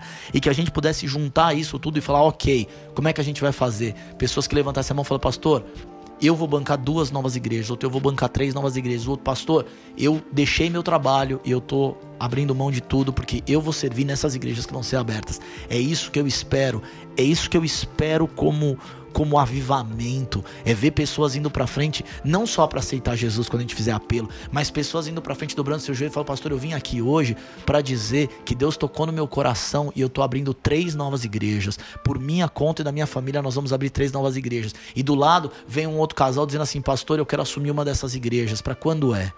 Isso é avivamento. Isso é Sim. é crescimento. Porque não é para nós. Sim, não é. é sobre nós, mas é sobre vidas transformadas. Isso não tem preço, sabe? Então eu quero continuar crendo que isso vai acontecer de maneira escalonada. Ah, pastor, mas já são 20 igrejas. Irmão, não é nem 1% do que Deus vai realizar com a gente Sim, nos próximos exatamente. anos. É o que eu creio. Eis-nos aqui, envia-nos.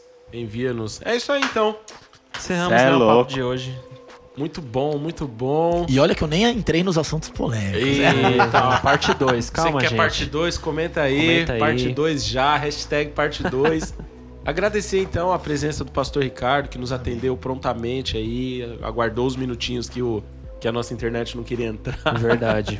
Foi compreensivo. Mas como sempre veio e acrescentou muito, agregou muito, muito. à nossa vida, ao Amém. nosso conhecimento aos irmãos. Estou em casa, eu estava olhando os comentários, a galera curtindo muito. Isso é muito importante porque nós estamos construindo uma família todos juntos, né? É eu creio aí. que isso aqui tem, é importante. É, é um membro que às vezes está de longe, conhecer um pouco mais do coração do seu pastor também. É pastor verdade. Ricardo, Priscila, Pastor Walter, Pastora Márcia são os nossos pastores, né? Amém. né? São aqueles que, sempre falo pro pessoal, são aqueles que tiraram terra, que lutaram, que deram a cara a bater para que hoje a gente pudesse estar tá aqui fazendo um, um, podcast numa sala de reunião. E que são próximos, é, né? Aí. São próximos. São próximos. Um podcast numa sala de reunião que em breve será um estúdio e que em breve Amém. terá Amém. uma antena e que em breve estaremos em, em grandes em, em, em, em, larga escala sendo divulgados, quem sabe através do rádio, vamos ver, né? Exatamente. O que, Deus vai promover aí, né? Estamos aí para isso, né? É. E a galera também das outras bereanas aí, ó, tamo junto para o que precisar. Essa sala aqui tá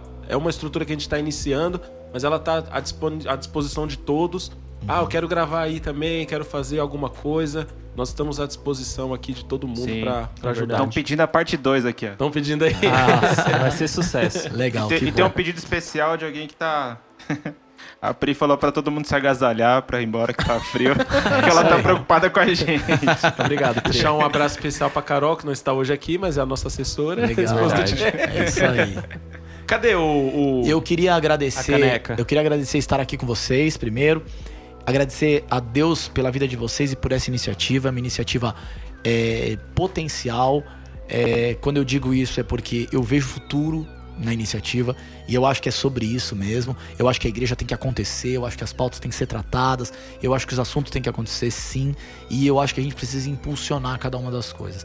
Assim como a gente tem feito com as filiais, é, os conteúdos têm que crescer, os eventos têm que acontecer, os grandes congressos vão voltar após essa pandemia. Aliás, já, já tivemos mais flexibilização agora, o rodízio volta semana que vem. Vamos ter um né? dia um infantil agora. Fala desse só pra gente Isso, terminar. Vamos ter um workshop no workshop. dia 7, às 9 e meia da manhã manhã. Quem quiser, é, as informações estão lá no arroba Berekids, né? No arroba Berekids. E você pode se informar a respeito disso. Vale muito a pena. É um workshop para pais e mães a respeito, falando de ideologia de gênero, é com o pessoal. O pessoal que está criando isso é o pessoal do Ministério Infantil da Vila Mariana e vai ser replicado para todo mundo das filiais. Vai ser um tempo abençoado e assim, é, é, exatamente sobre isso. E falar da minha alegria de, de ver um projeto como esse nascer e vejo já num projeto como esse um futuro brilhante. Tenho certeza que logo, logo a gente vai estar tá no ar, né? Isso aí. Não apenas pela internet, o que eu não acho que é pouco, acho que é muito, mas eu acho que a gente precisa atingir também o rádio, porque o rádio não ficou para trás. Não ficou, eu não. acho muito necessário, acho muito importante, acho um formato incrível, vale a pena e vamos trazer uma turma top aí. Bora, tá bom? Bora. dia, dia que o Vitor vier, tô aí. Domingo, 10 horas da manhã, tem o vereador Paulo Júnior, fazer uma propaganda dele aqui, né? Um dos mais bem votados de Osasco. É isso aí. Vai Graças tá a Beriana. a- Oi? É, opa! Vai estar aqui com a gente domingo. Manda suas perguntas já. Acompanha a gente nas redes sociais do Noverbo. Pastor, a gente quer te entregar essa, essa lembrança aqui. Que é pra você. Eu sei que você não toma tanto café, mas quando você Toma um tomar, chá, toma coloca aí pra ele. Essa semana eu tô tomando só chá e de boldo ainda, pensa. misericórdia. Mas é a nossa Todos- caneca aí do Noverbo Muito pra, legal, hein? pros seus momentos aí, pra ficar como uma lembrança pessoal. você. Obrigado, obrigado Jeff, Rick. Vitor, Vanessinha, Gabriel, Carol que tá em casa hoje trabalhando bastante, mas com certeza acompanha a gente. Você de casa, você dona de casa, você que Você, motorista de táxi. você motorista, motorista de, de, táxi, aplicativo. motorista de aplicativo, você que trabalha na noite de maneira lícita, é claro. Ou não, né? A gente não sabe que é a nossa audiência. Mas amém, vamos atingir as massas aí. Ó. O importante é pregar o evangelho. Gente, Deus abençoe, obrigado por todos. Que Deus leve o pastor Ricardo para casa agora em paz, Amém. em segurança, cada um de nós. E tamo Amém. aí, pastor, precisar da gente, conta com, com o povo do Noverbo aqui. É isso É aí. isso Beleza? Eu quero vir, eu quero vir na próxima do outro lado da mesa agora, hein? Ah, esse entrevistador aí. Aleluia! Deus abençoe, gente. Valeu. Tchau, tchau, galera. gente. Tchau, tchau. com Deus. pessoal. Até mais.